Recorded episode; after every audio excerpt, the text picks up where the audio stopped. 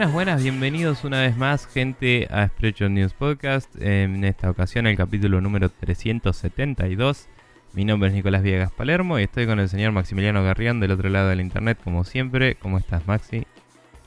Eh, bien, eh, pasado, no pasado por agua, pero la cantidad de agua que ha caído esta, en estas últimas 24 horas desde que empezó a llover hasta que paró, eh, fue importante y de hecho tuve que salir de emergencia al patio porque se había empezado a taponar con hojas y porquería que está en el techo de la casa, eh, una rejilla y había empezado a subir el nivel del agua y si no se destapaba eso eh, se inundaba todo, entonces tuve que salir de emergencia como dije y bañarme afuera y después entrar y bañarme de vuelta. con agua caliente porque si no me iba a morir de neumonía o algo de eso. Y por eso necesitamos un sistema de esclusas en nuestras casas para eh, ser eh, a prueba de todo, de contaminarse del, exterior y, y, flashear Fallout. Así. Pero bueno. Claro. o em, vivir en un iglú que tenga una forma así, semicircular, cosa de que todo pase hacia y vaya hacia afuera y no te toque nada. Eh, digamos que la forma puede ser, pero un iglú no sé si es muy a prueba lluvia. Probablemente se deshaga un poquito. Em, bueno, un, un, iglú de otro material más este, aguantable de, los elementos en general. Sí, igual hay que investigar, ¿eh? Porque este, los iglúes funcionan de formas misteriosas. Eh, Le voy a preguntar a mi viejo que, eh, fun fact, le enseñaron a hacer iglúes en la Antártida una vez. Pero eh, la única vez que lo vi empezando a hacer uno en un lugar que estábamos con nieve, con mi tío en Neuquén. Eh, decidimos ir a otro lugar con más nieve por alguna razón y yo, pero yo quería ver el iglú y bueno, nada. Y era como, no, nene, la nieve, vamos, váyanse a cagar todo. Y, nada, eso. Em, un saludo a mi familia. pero bueno, eh, nada, estamos acá en situaciones en las que la temperatura se ha elevado a niveles estratosféricos y la verdad que ha sido una reverenda poronga y la lluvia vino un poco al rescate, a bajarla un poco de vuelta. Y vamos a seguir exprimiendo este, este frescor todo lo que se pueda. Sí, lo máximo posible en la medida de que nos dejen, eh, sí, porque el problema es la humedad. Eh, porque si vos tenés calor y además tenés lluvia, esas dos funcionan como la potencia del otro y entonces tenés el resultado que es por 10. El otro día veía a alguien tipo, uy, miren el arco iris y ya tipo la concha de tu madre. Pero bueno, eh, ¿cómo, viene el, pico de temperatura en, la fábrica? No, por ahora es, es eso el problema, es humedad. Y encima como es un ambiente cerrado, es mm. humedad más calor denso y entonces es como, estoy en un sauna, eh, básicamente. Bueno, diversión. Eh, bueno, eh, todos oremos por Maxi y que, y que pueda Ya vendrán épocas peores donde tendremos cuarenta y pico, cincuenta y pico de grados este, en la fábrica y, serán este, oídas mis puteadas a lo largo y a lo ancho de la estratosfera y demás lugares. Por cierto, mientras tanto en Japón el tifón más grande del mundo, pero chicos, el calentamiento global y todo eso es mentira, ¿eh? no se preocupen. Claro, sí. Eh, pero bueno, no sé si es más grande del mundo, pero es más grande de los últimos 50 años en Japón mínimo. Em, bueno, nada, eh, vamos a arrancar este podcast de una puta vez, eh, agradeciéndoles a las pocas personas que han pasado a comentar esta semana. Eh, Gastón Berzaga, Matías Paz, Pairo de Persona No Se Cae y Hardcore 2K han saludado en diversos medios de comunicación. Eh, me fijé, no tenemos mails, así que eh, de hecho teníamos uno de Google que quería que confirmara nuestro mail de respaldo, así que gracias Google por contactarte con nosotros. Eh, y nada, em, tenemos acá un comentario de Mati Paz que dice... Me hice fan del Maxi escuchando la, OST de Evangelion mientras iba al cole y de la Main Quest, que hace tiempo que no me manejaba tanto con una, dice. No paré de sentir y hasta solté un... ¡Es verdad, chabón! Cuando se comparó a Dead Space con el God of War. Eh, gracias por tanto, muchachos, dice. Así que nada, em, eso. Eh, la verdad es que vos mismo me decías que estuviste viendo el video de Matosis, que no nos acordábamos de quién era, del análisis del God of War de nuevo. y que inclusive en ese video también lo comparaba con el Dead Space y no nos acordábamos. Así que Exacto. quizás la persona que escribió esto vio el video o viceversa, no sé de qué época era cada uno. Pero eh, presuntamente después de la salida de God of War. Así que Sí, seguramente Eh, ese debe ser un punto importante claro. a tener en cuenta. Eso o hay que ir a llamarlos para ver dónde está en la máquina del tiempo. Eh, Pero Claro. de cualquier forma, em, nada, fue una discusión interesante y quien no la haya podido escuchar, le invitamos a que vuelva a escuchar el capítulo anterior, eh, que, que estuvimos discutiendo un poco sobre los juegos eh, de... Los Prestige Games, que no, no tenemos un nombre en español adecuado para ellos me parece, pero digamos que va por el lado de los juegos que flashean cine. Em, Sí, y a Gastón también un agradecimiento porque posteó varias veces un- un- sus opiniones bastante extensas en el capítulo y vos le contestaste eh, o, o tuvieron un, un ida y vuelta, un intercambio ahí en, en los comentarios de- del podcast. Así que muchas gracias a Gastón también por, por haber opinado al respecto. Sí, sí, nos preguntaba qué opinábamos si ciertos juegos calificaban o no de eso. Y, y en mi opinión, yo le dije: eh, el tema va más porque el juego te quiera contar una historia o te quiera hacer una experiencia divertida que, que quiere decir: Mirá, soy arte. Y entonces creo que esa es la barrera que, que por lo menos el artículo plantea que hay que tratar de evitar, ¿no? Pero bueno. Seguro. Eh, vamos a cerrar entonces con estos agradecimientos eh, y de invitarlos a que sigan comentándonos, que al final del capítulo vamos a decirles por dónde. Eh, y ahora vamos a pasar al Now Loading, donde hablaremos de los juegos que estuvimos jugando en esta semana.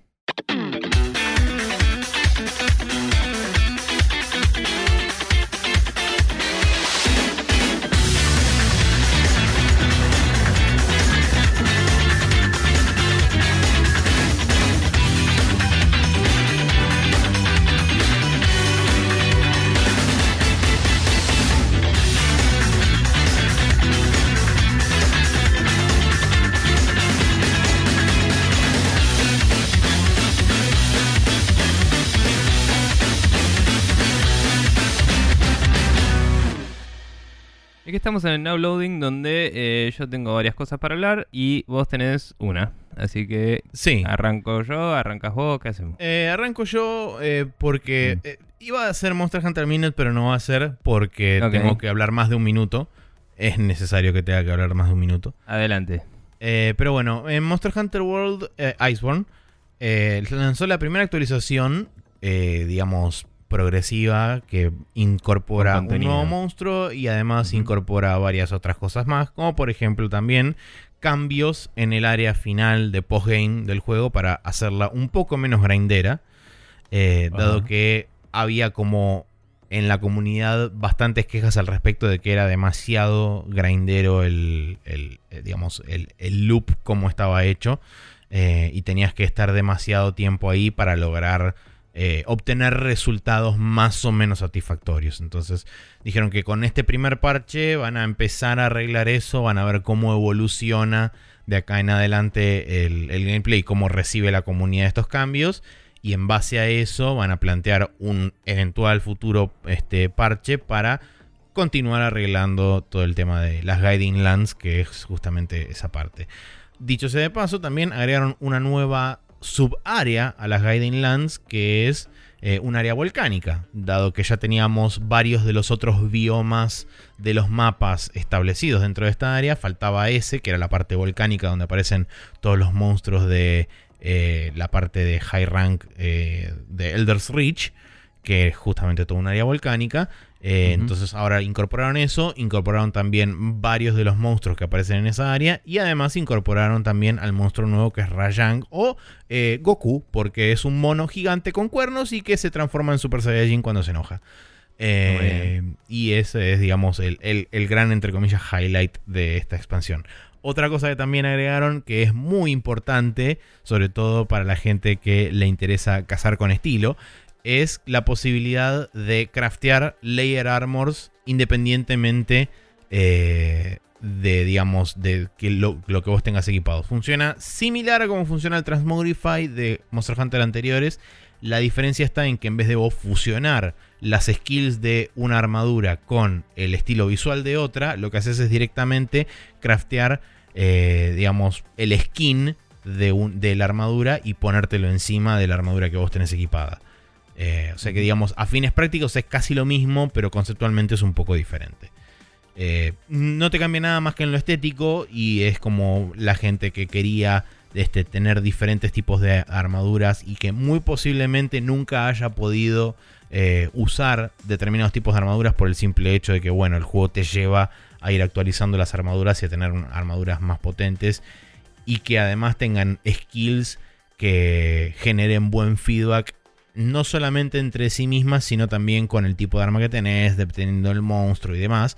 Entonces hay veces que por ahí es, complicado eh, tener, digamos, un primero un set que maché completo y segundo em, un set que, por ejemplo, no sé, eh, tenés el, por decir algo, el set de Great Jagras, que es uno de los primeros sets que obtenés, te va a ser prácticamente imposible luchar contra un Elder Dragon por el simple hecho de que cuando te pegue, la cantidad de defensa que tiene ese set no va a alcanzar para este, mitigar el daño que te hace un golpe de un, bicho de mucho mayor, este, de mucho mayor eh, nivel y más adelante en el juego. Em, ¿Qué? No, no, está bien. Ah, eh, espérate, me, me, estoy olvidando de una cosa que también quería mencionar, que también agregaron acá en este parche, que no me acuerdo qué es, pero bueno. Eh, lo que dijeron es que como obviamente son un montón de armaduras, las van a ir introduciendo, las Layer Armors las van a ir introduciendo de a bloques. El primer grupo de unas 15 o 20 salió ahora. No se sabe cuándo va a salir el próximo. todo el mundo asume que va a salir en noviembre, que es el próximo, el próximo pack de contenido donde viene el crossover con Resident Evil 2 y, y demás cosas. También están los crossovers con Horizon Zero Dawn en PlayStation 4. Eh, todo el mundo asume que en, ese, en esa actualización vendrá otro bloque de armaduras, otras 15 o 20 más, eh, y así sucesivamente. Y así hasta que tengas tipo las cajas de Rappi de Kojima y... Eh, claro, sí, ponele. Y, tengas un cosito en tu, en tu brazo que se mueve Claro, sí, el, coso que hace así, que, que, entre comillas. Cuando aparece un monstruo. Exacto.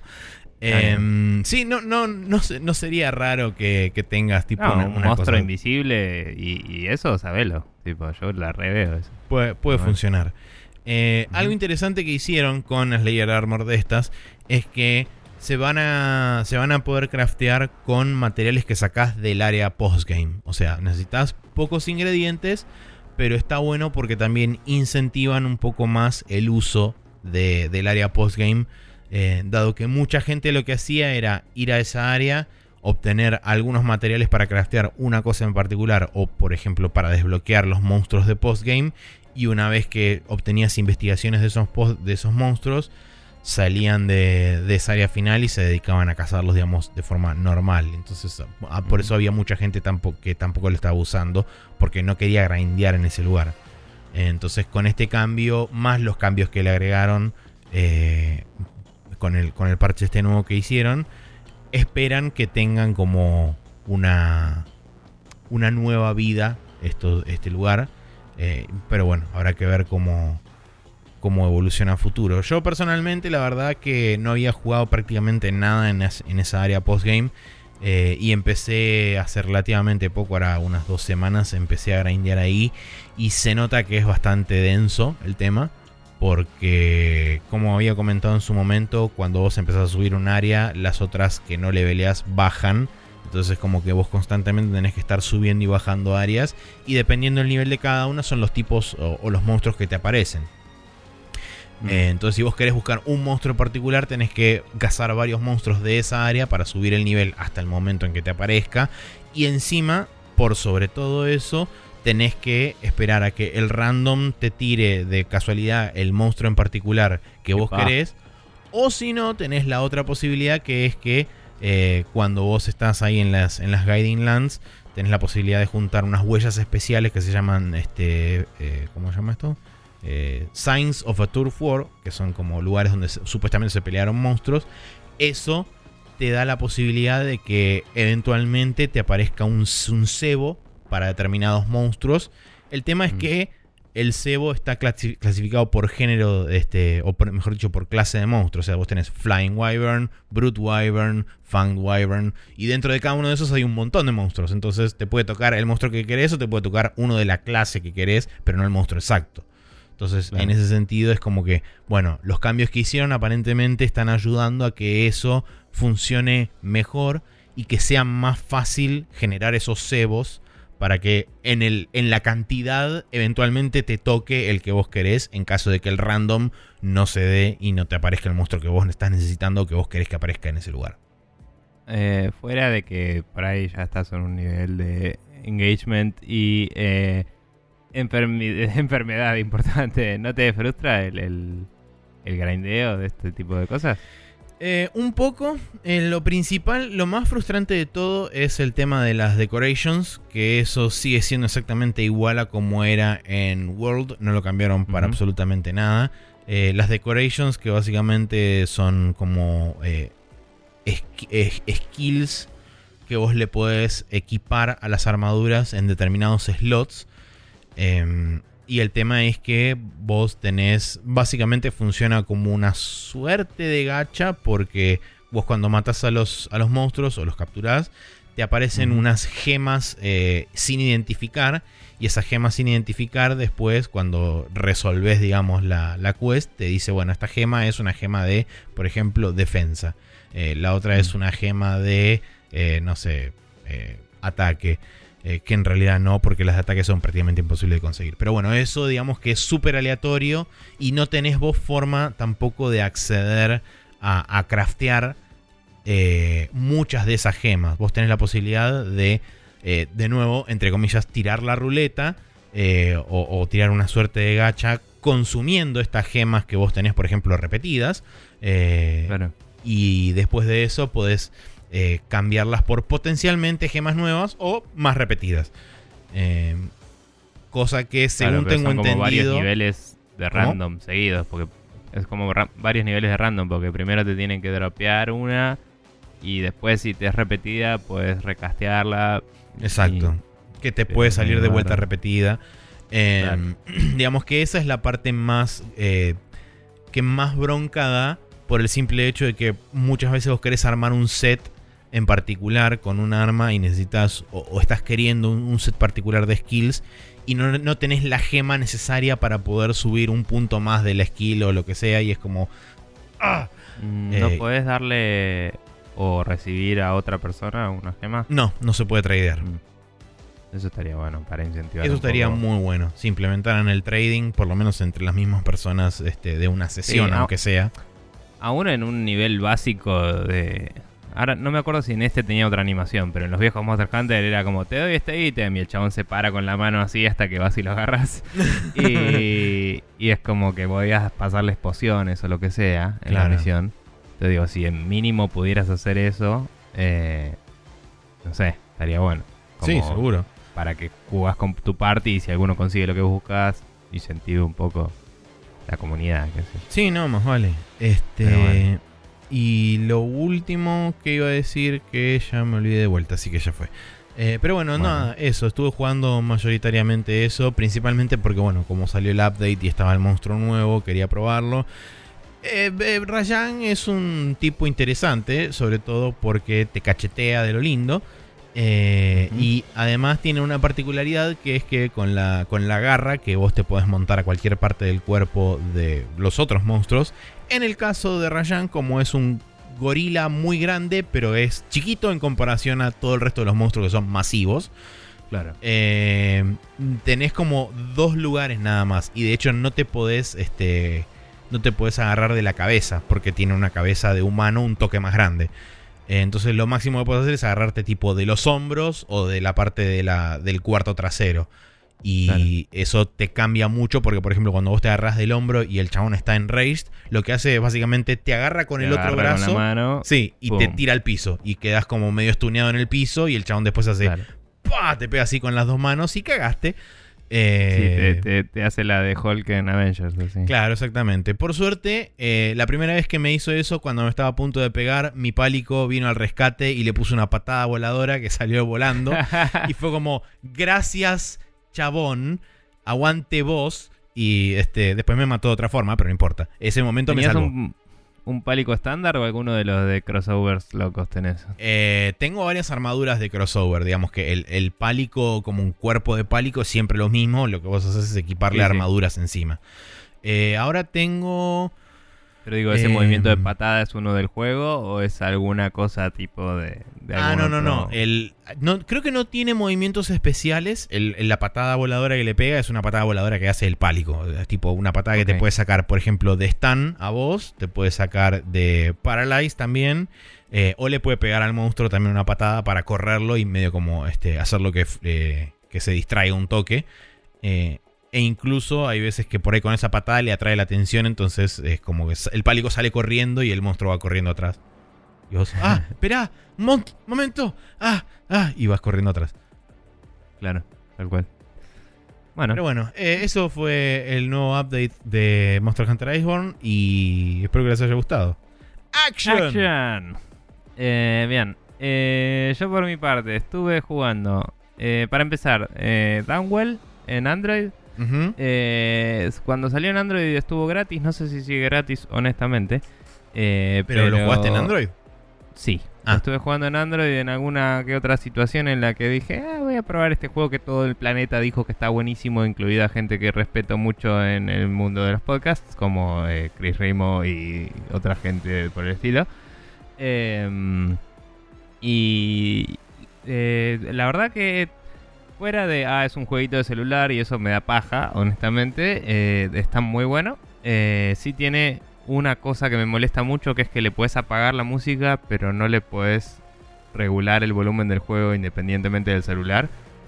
Y no puedes apagar el audio de los sound effects. Entonces, si estás escuchando un podcast y estás escuchándolo en un volumen en el cual puedas escuchar el podcast en la calle, eh, los tiritos y todo del juego se escuchan muy fuertes.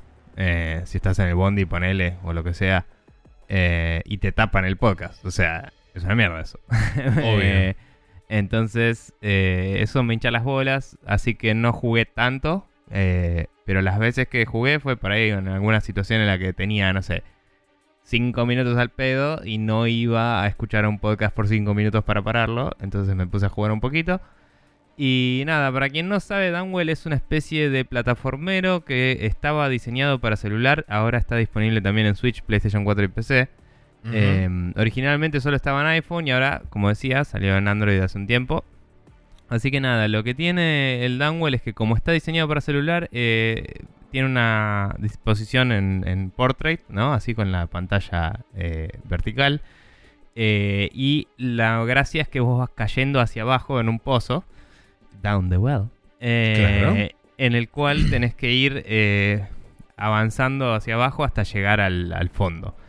Eh, en el medio hay enemigos, vos podés eh, saltarles encima, o sea, si, si les caes encima los matás a la mayoría. Hay algunos que tienen corazas que se renota que tienen algún tipo de, de cosa que te podría hacer daño si los golpeas. Está muy bien comunicado visualmente, ¿no?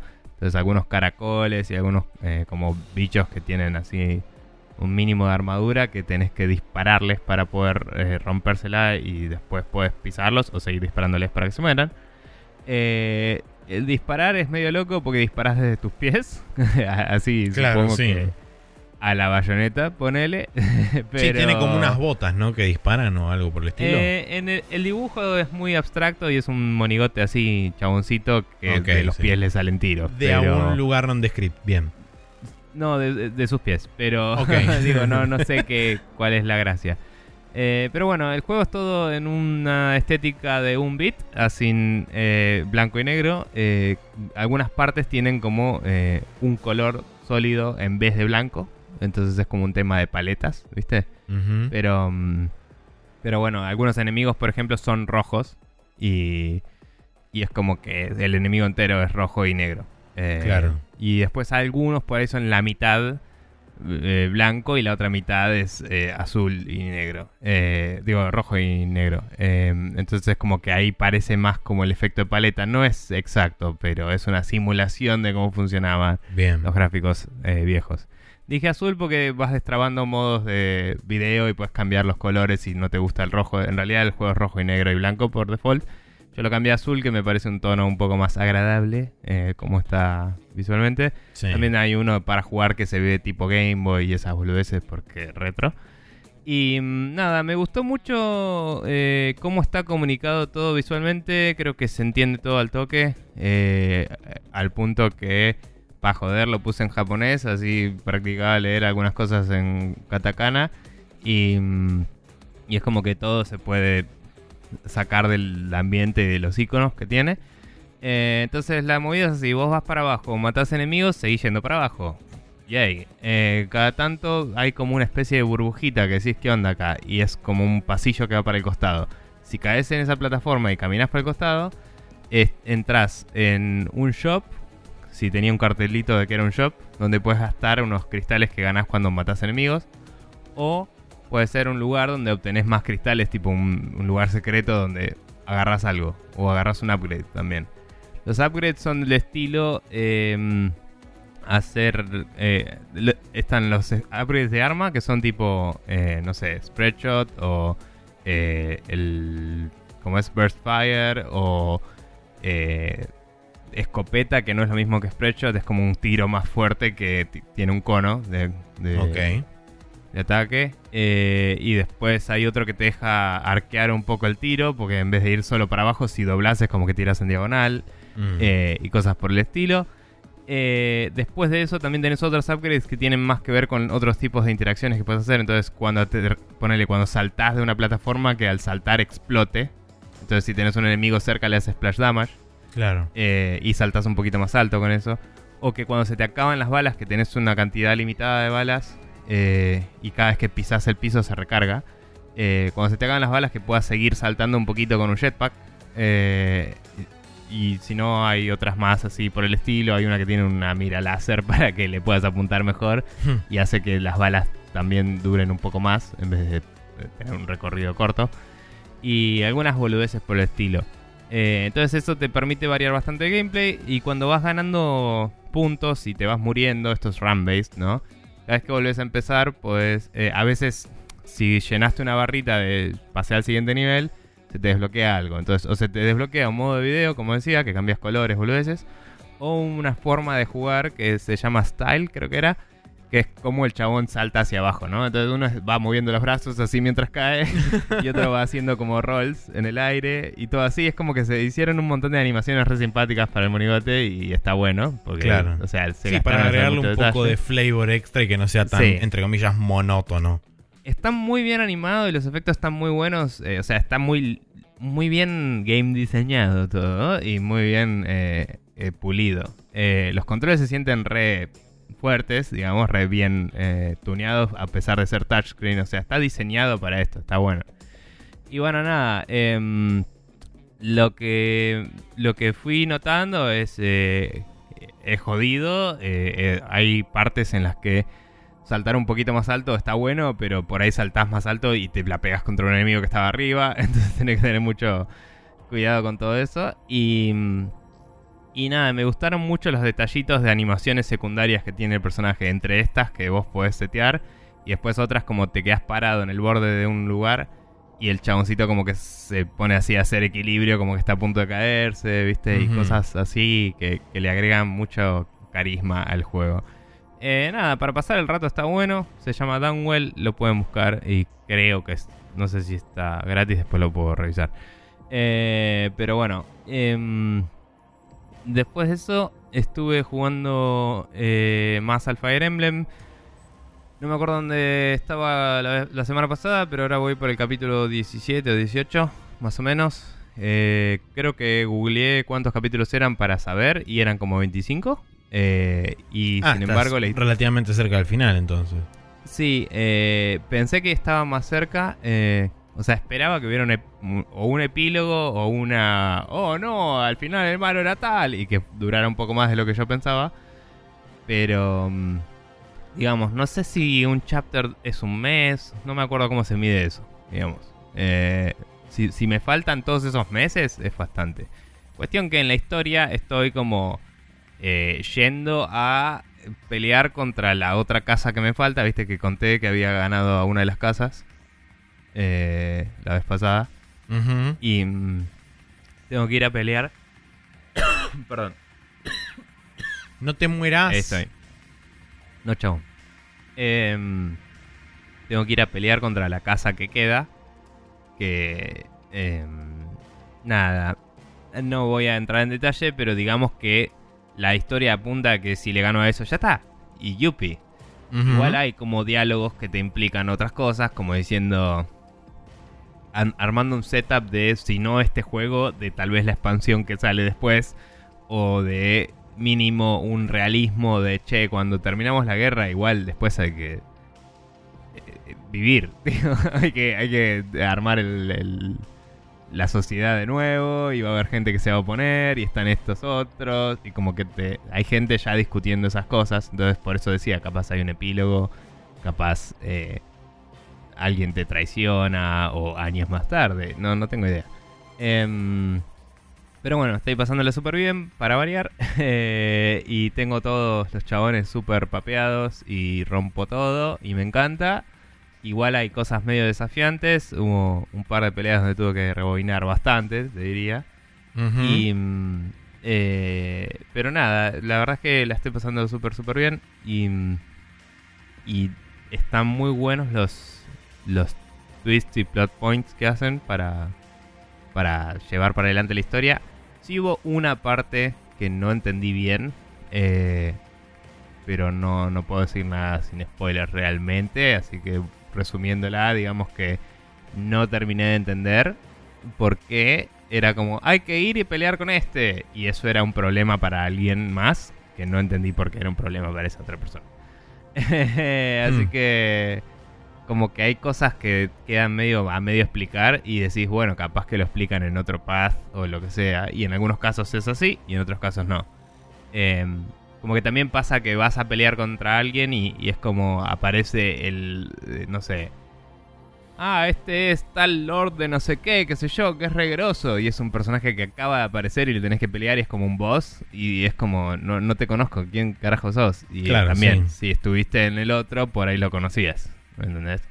Em, pero dicho eso, por lo menos en este run en particular, no tengo personajes en mi, en mi roster que no sean alumnos. Eh, o sea, por historia había un par de, no sé, viste, yo fui con Edelgard y el Imperio y toda la bola. Sí. Por historia había un par de caballeros del Imperio que hablaban y tenían relevancia en la historia, pero no estaban en mi roster. Entonces digo, capaz que eso es lo mismo para estos otros. Y si me mañana juego a otra casa, tengo que pelear contra esos caballeros, no sé. Claro, Pero bueno. Whatever. De cualquier forma, eh, aguante todo, ya no sé, no, no tengo ninguna nota en particular para destacar, estuvo buenísimo todo. Eh, y, y aguante. Eh, Bien.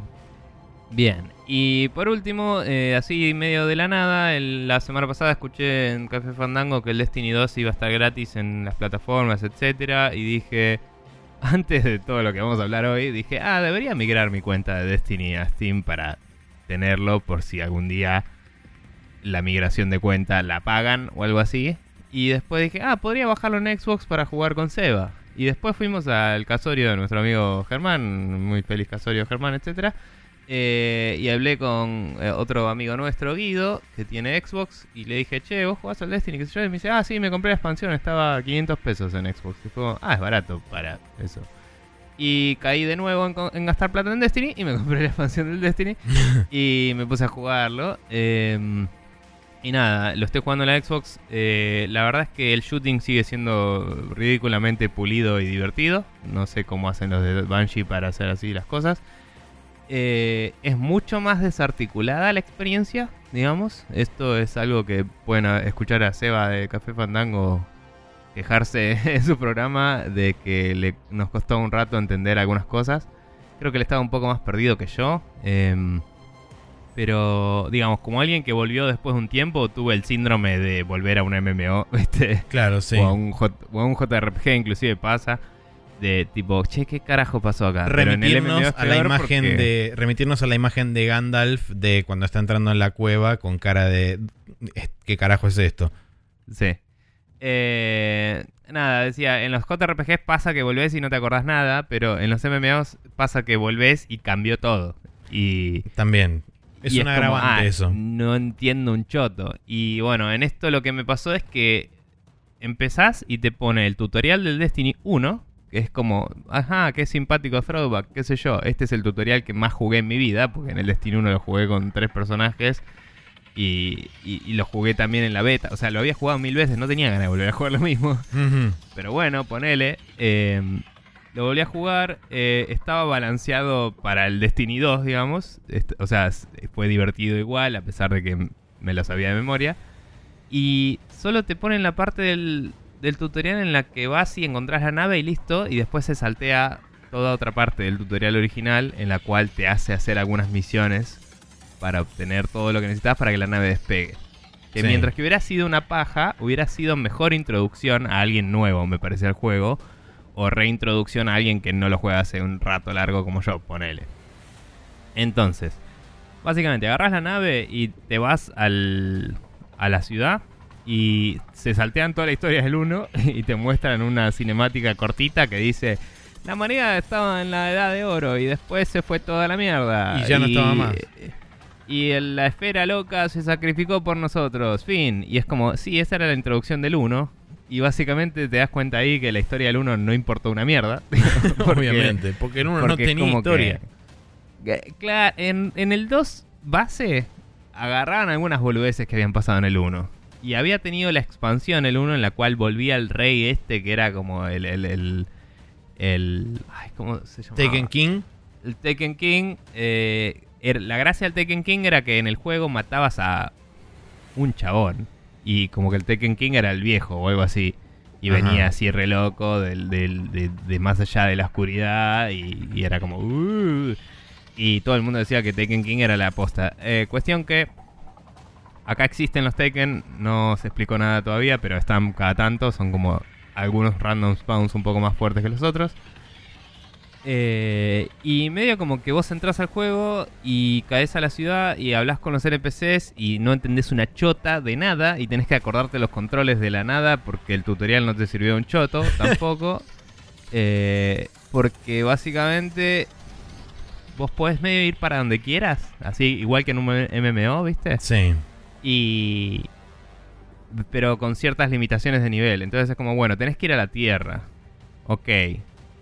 Pero no, no te explican por qué, no te, no te llevan a la Tierra y después te explican cómo funciona el menú de travel. ¿Me entendés? Es como, anda a la Tierra. Es como, che, ¿cómo mierda me Claro, subo ¿cómo, cómo hago? ¿A dónde voy? ¿Qué, qué me tengo que tomar tipo- para ir?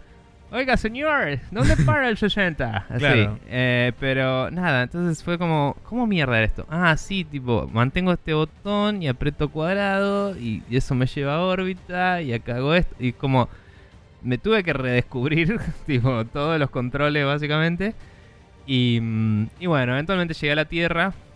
Y básicamente, igual que en un MMO estándar, eh, ahora tenés zonas donde en esa zona hay un montón de quests y las puedes ir limpiando y te vas. Claro. Y, y además hay eventos que se repiten que puedes hacer constantemente para grindear. Eh, pero bueno, debo decir que más allá de esta situación de, eh, como decía, una experiencia desarticulada en la cual en vez de tener una progresión histórica básica que la tenía, digamos, el, sí, el lineal, entre 2, comillas. Sí, em, es como que acá hay una main quest que está y la puedes traquear y vas a ver, anda para allá, anda para allá, llega a nivel tanto para poder seguir. Y, y- y es como, y en el medio haces lo que quieras, ¿me entendés? Pero fuera de eso es como que no tenés ninguna guía en lo absoluto y cada cosa fue como, no sé si reescrita, pero como modulada de una forma en la cual es como, bueno, en este lugar está pasando este problema en particular y vas a lidiar con esto. Y en este otro lugar está pasando este otro problema en particular. Ajá. Y en este lugar está pasando este otro problema en particular. Y se sienten capaz- como todo desconectado de sí mismo y nada tiene una cohesión en general. Ese es el problema Eh, también. Además de que está todo sin orden en particular.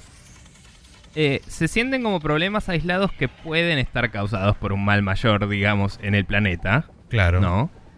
Pero es como que si matas ese mal mayor no van a dejar de pasar porque tienen que seguir pasando.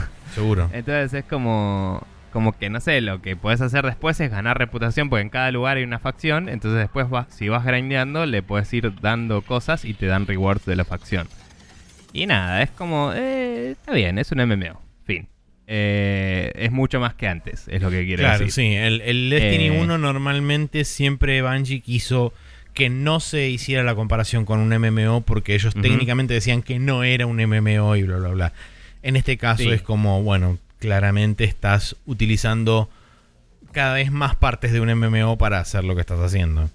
Sí, y bueno, digamos que hay mil trillones de distintos tipos de quests que todos desembocan en shooty shooty eh, looty looty. Claro. y es como mata bicho y lootear. Eh, lo bueno es que el juego hace muy divertido matar bichos.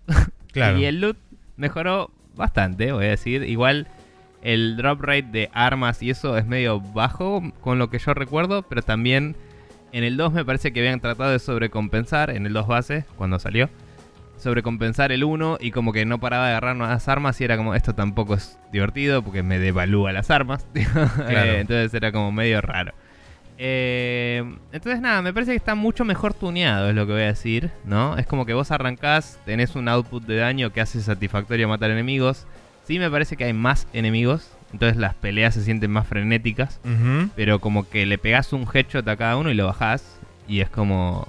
eh, por lo menos si estás en un lugar en el cual tu nivel corresponde, que es lo que pasa al principio del juego mínimo, em, realmente se siente satisfactorio el shooting y eh, veo esto, que hay mucho más caos de lo que recuerdo, como que spawnean mucho más enemigos y eso eh, lleva a una experiencia un poco más divertida en cuanto a tener que ocultarte, saltar, moverte, apuntar y, el encuentro en sí. Me parece que los encuentros están mejor diseñados también, no es solo le pusimos más, sino que por ahí las olas que te vienen en algunos eventos y, y cómo se distribuyen las tipo bueno tenés un brute y un chaboncito leve y uno que vuela ponele no sé como que tenés distintas Claro, configuraciones de enemigos diferentes y tenés que medio como que adaptarte claro a la situación. Diría- diría que trajeron su A game así de, de lo que es el, el encounter design no para que puedas pelear eh, y, y divertirte en los encuentros y Claro. mientras tanto trajeron su eh, J game de eh, UI y, y saber qué carajo hacer en el juego. Eh, otra cosa que cabe destacar es que con Seba yo estaba tratando de hacer un. un eh, se llama Fireteam, ¿no? El party de, de Destiny. Ah, ok. Y Sí. yo lo había invitado a él a una party de Xbox que te deja chatear, que eso es cross game. O sea, vos te metes y, y hablas. Sí, Eh, independientemente en qué juego estés, podés chatear con la otra Sí. persona.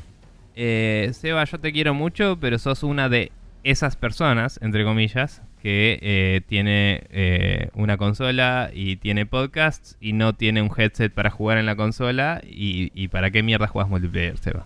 Eh, así te lo digo. Ponete un micrófono, por favor, la próxima. Pero bueno, no importa. Hablarle a la nada es un embole. Y eh, nada, yo estábamos tratando de descifrarlo. Me escribía por WhatsApp, lo más ineficiente y molesto de la tierra. Eh, y mm, yo le hablaba a la pared y. Pero nada. aunque sea, por lo menos utilizar el mensaje de audio de WhatsApp si vas a usar WhatsApp. Es más fácil y más rápido eso que andar escribiendo.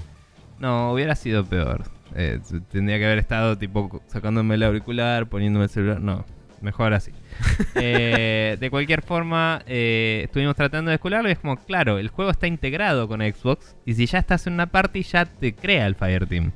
Pero como vos estás en el menú de Xbox cuando le invitas al otro y eso Claro. justo se metió, capaz que no vi la notificación, ahora estás en un Fireteam. Claro, supongo que en. PlayStation será similar cuando vos estás en una party y te pones. Que yo este, recuerde sí, pero no me acordaba en ese momento. Aparte, Claro, la, no, seguro, que lo jugué, la última vez que lo jugué fue en PC y en PC directamente usábamos el audio chat de Battle.net, entonces es como que estaba todo más integrado seguro porque era de ellos, ¿viste? Claro, sí, obvio. Pero bueno, de cualquier forma, eh, ya estábamos en el Fireteam y ni lo sabíamos, porque así de poca reflejo en la UI había. O sea, yo veía su nombre a través de las paredes y eso, pero veía los nombres de otros jugadores. No reparé en el hecho de que lo veía desde la loma del orto, porque si me alejaba igual lo veía, ¿me entendés? Claro, sí, sí. Pero bueno, de cualquier forma, eh, jugamos un rato, hicimos algunas misiones, hay algo que se llama aventuras, que creo que antes tenía otro nombre, pero es como vas ahí y apretás un botón en un token lugar en el piso y te empieza una mini quest. Y esas quests están piolas porque son quests diseñadas con una progresión histórica mínima y, y también encuentros interesantes eh, que desembocan en general en un boss mediano y algún poquito de loot. Eh, y están dispersidas así, hay como dos o tres por el área. Y después tenés más quests de facción, que son las que te decía, que hablas con un NPC y te da quests, y esas son las que eran originalmente de la historia, ¿no? Que es como, che, tenemos problema con Sarasa, podés ir a investigar, y, y ahí es más como vas, haces, volvés, devuelves la quest, lo que sea. En realidad se devuelve sola la quest y podés ir a pedirle otra al chabón, eh, básicamente. Y, es como, nada, los quality of life improvements están y están buenos. Eh, me parece que mejoraron cosas. eh, los auto pickups de algunas cosas que antes tenías que apretar un botón para agarrarlas. eh, y, y cómo se pueden equipar algunos poderes. eh, son más customizables las cosas. Creo que hay algunos poderes nuevos. La verdad ya no me acuerdo tanto. Eh, me puse a jugar con un Hunter y tengo. Al toque te dan un montón de habilidades desde el principio del juego y después vas desbloqueando más. Pero como que empezás con la posibilidad de jugar con cualquiera de las tres subclases de la clase que tenés. Y todas en un en nivel básico, pero como que ya empezás con un árbol eh, bastante populado de skills, digamos. El tema es que no te dicen, che, tenés tres árboles de skills, puedes ir y editarlos cuando quieras. Tenés que saber que tenés que abrir un menú, entrar a un lugar en particular, mantener Claro. un botón apretado para ver el detalle de la subclase y ahí ves el skill tree. Y es como, ¿de qué carajo me estás hablando, chabón? O sea, explícame. Sí. Eh, Sí, sí, es nada. como que se. Digamos, a medida que le iban agregando contenido, iba quedando más legacy todo lo anterior, pero no lo deprecaban, sino que le iban montando cada vez más cosas encima. Es que yo creo que hasta cierto punto, y esto lo digo con unas pinzas así gigantes, eh, está mejor la UI que antes, ponele. Pero eh, es como que la mejoraron sobre algo que venían dando. Y, y para los jugadores que ya estaban jugando. Y creo que lo dijeron los chicos de Café Fandango esto también. Y si no, fue en... No sé en dónde. Probablemente en bueno. en Bombcast también. Puede ser, eh, pero básicamente es como que no rediseñaron el juego para soportar gente nueva, ¿me entendés? Claro. Es como que mejoraron el juego que existía. Y es como si yo me fui un rato y volví, primero que lo que ya había no me lo acuerdo y segundo que me moviste de lugar a otras cosas. Aunque sea para mejor, ¿viste? Es como, che, qué carajo, ¿dónde está todo? No entiendo. Claro, y sí, no sí. hablé con Mati, pero Mati también se puso a jugarlo para joder, la versión gratis.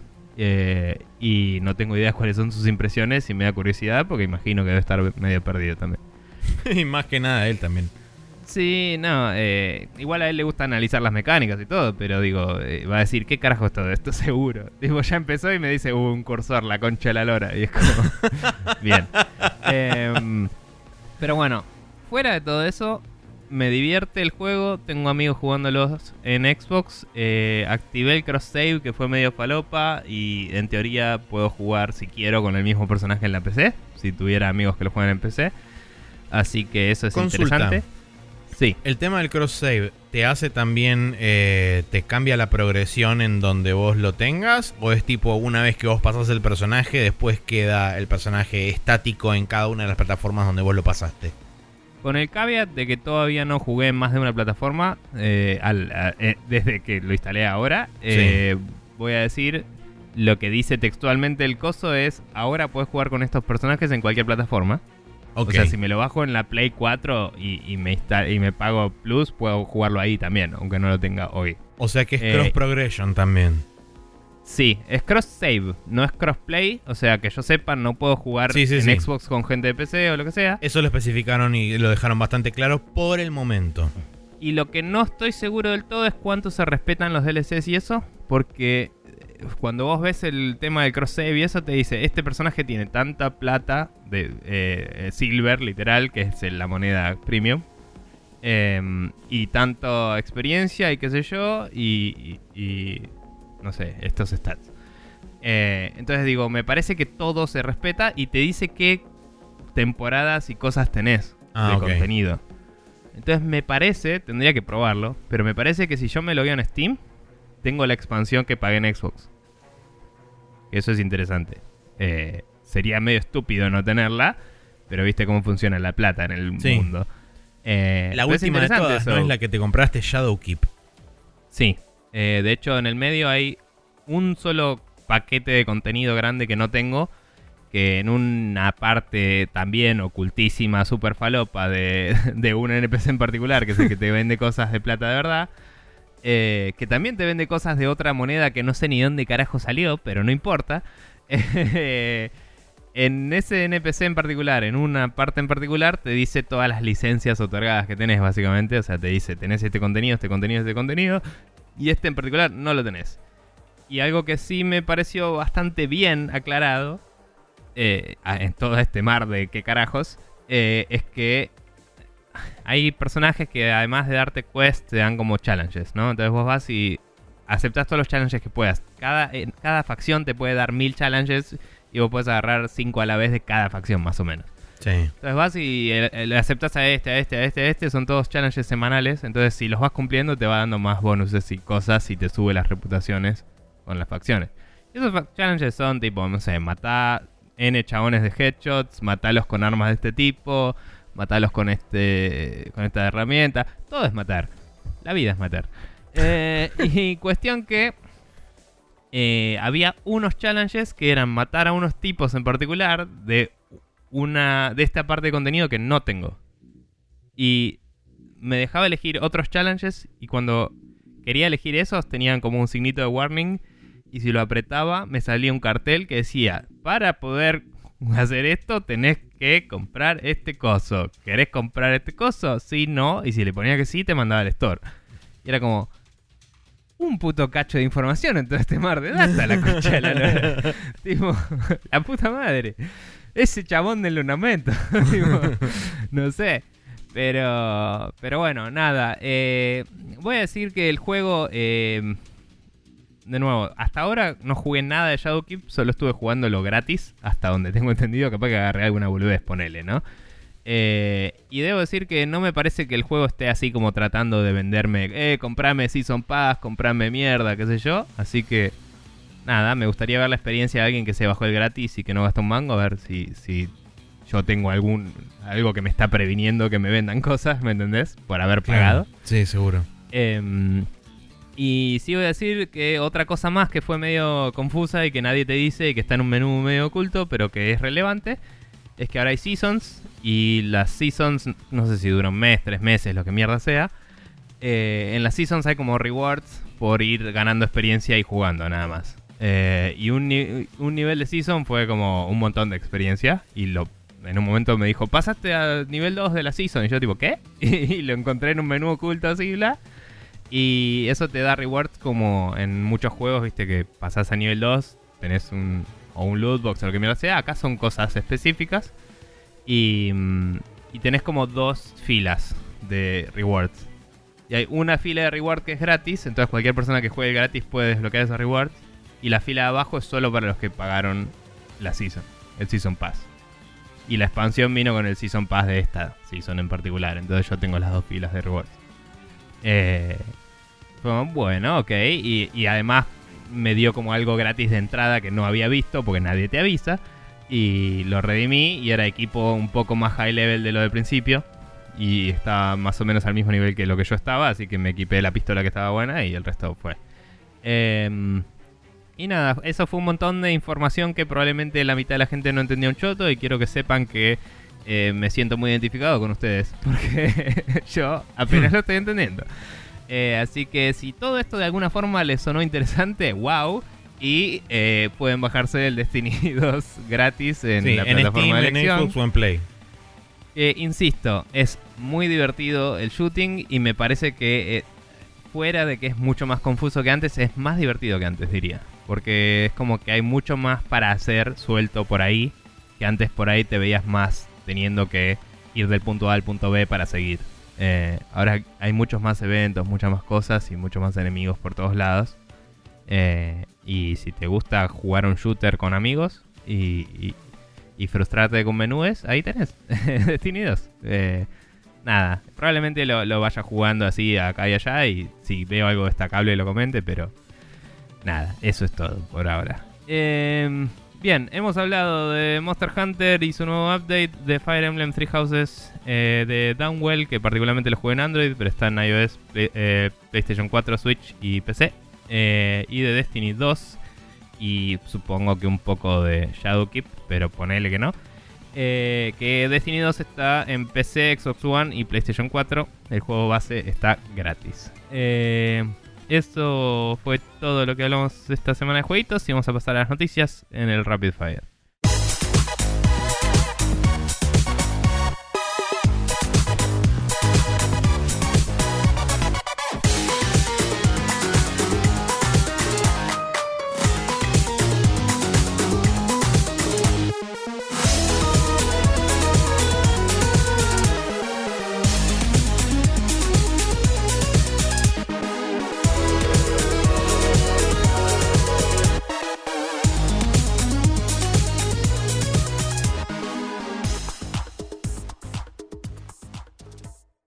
Y acá estamos en el Rapid Fire, donde tenemos eh, varias noticias para contarles. Eh, y la primera es que eh, los primeros dos juegos de House of the Dead van a ser remasterizados por la misma gente que hizo el remake de el que está Panzer haciendo, Dragoon. porque todavía no salieron. Eh, pero- Sí, no salía pronto. Bueno, que está haciendo. El primero sale en diciembre, el segundo sale el año que viene.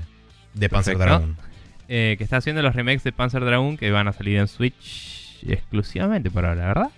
Por el momento están anunciados en Switch, no sé si los anunciaron para otra plataforma. Bien, pero bueno, nada. Eh, el mismo estudio está laburando en estos dos juegos, House of the Dead 1 y 2. Eh, no sé si tenemos las plataformas de Target todavía. Eh, No que yo sepa, eh, fueron nada más que anunciados porque la, la historia fue así.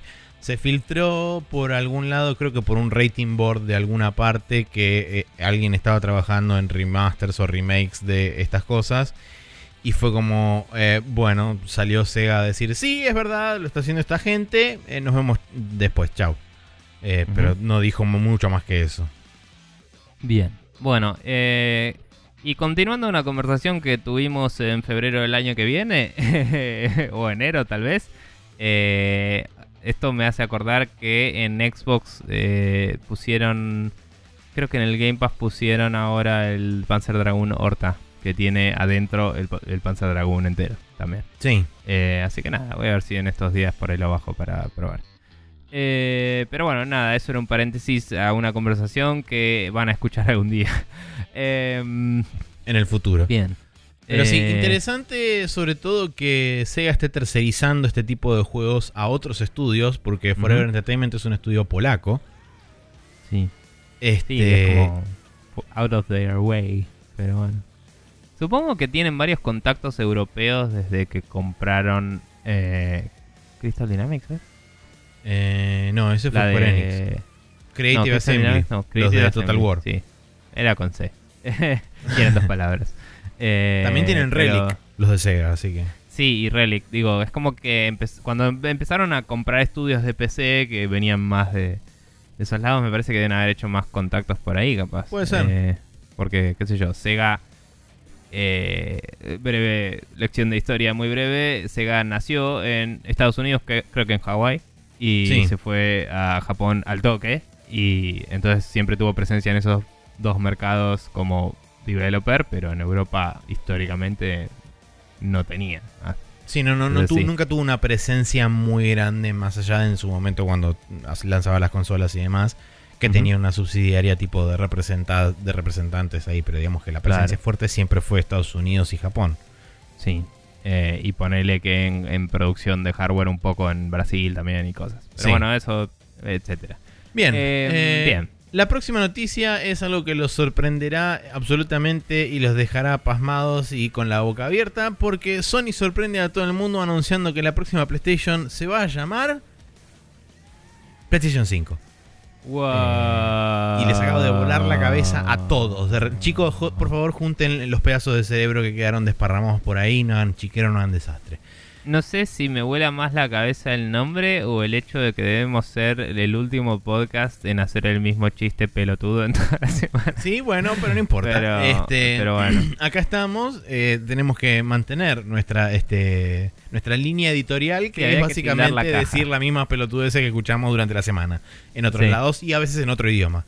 Eh, bien, la cuestión es la siguiente. Eh, primero y principal, hay varios datos curiosos con respecto a esto. El anuncio se hizo a través de un blog post en eh, PlayStation Blog, eh, donde, entre comillas, Jim Ryan, que es el nuevo capo de Sony Interactive Studios, dijo... eh, sí, no, bueno, porque PlayStation y bla, bla, bla, y qué sé yo, y el próximo hardware, a pesar de que ya sabemos que todo el mundo sabe cómo se va a llamar, lo tenemos que decir oficialmente, se llama PlayStation 5.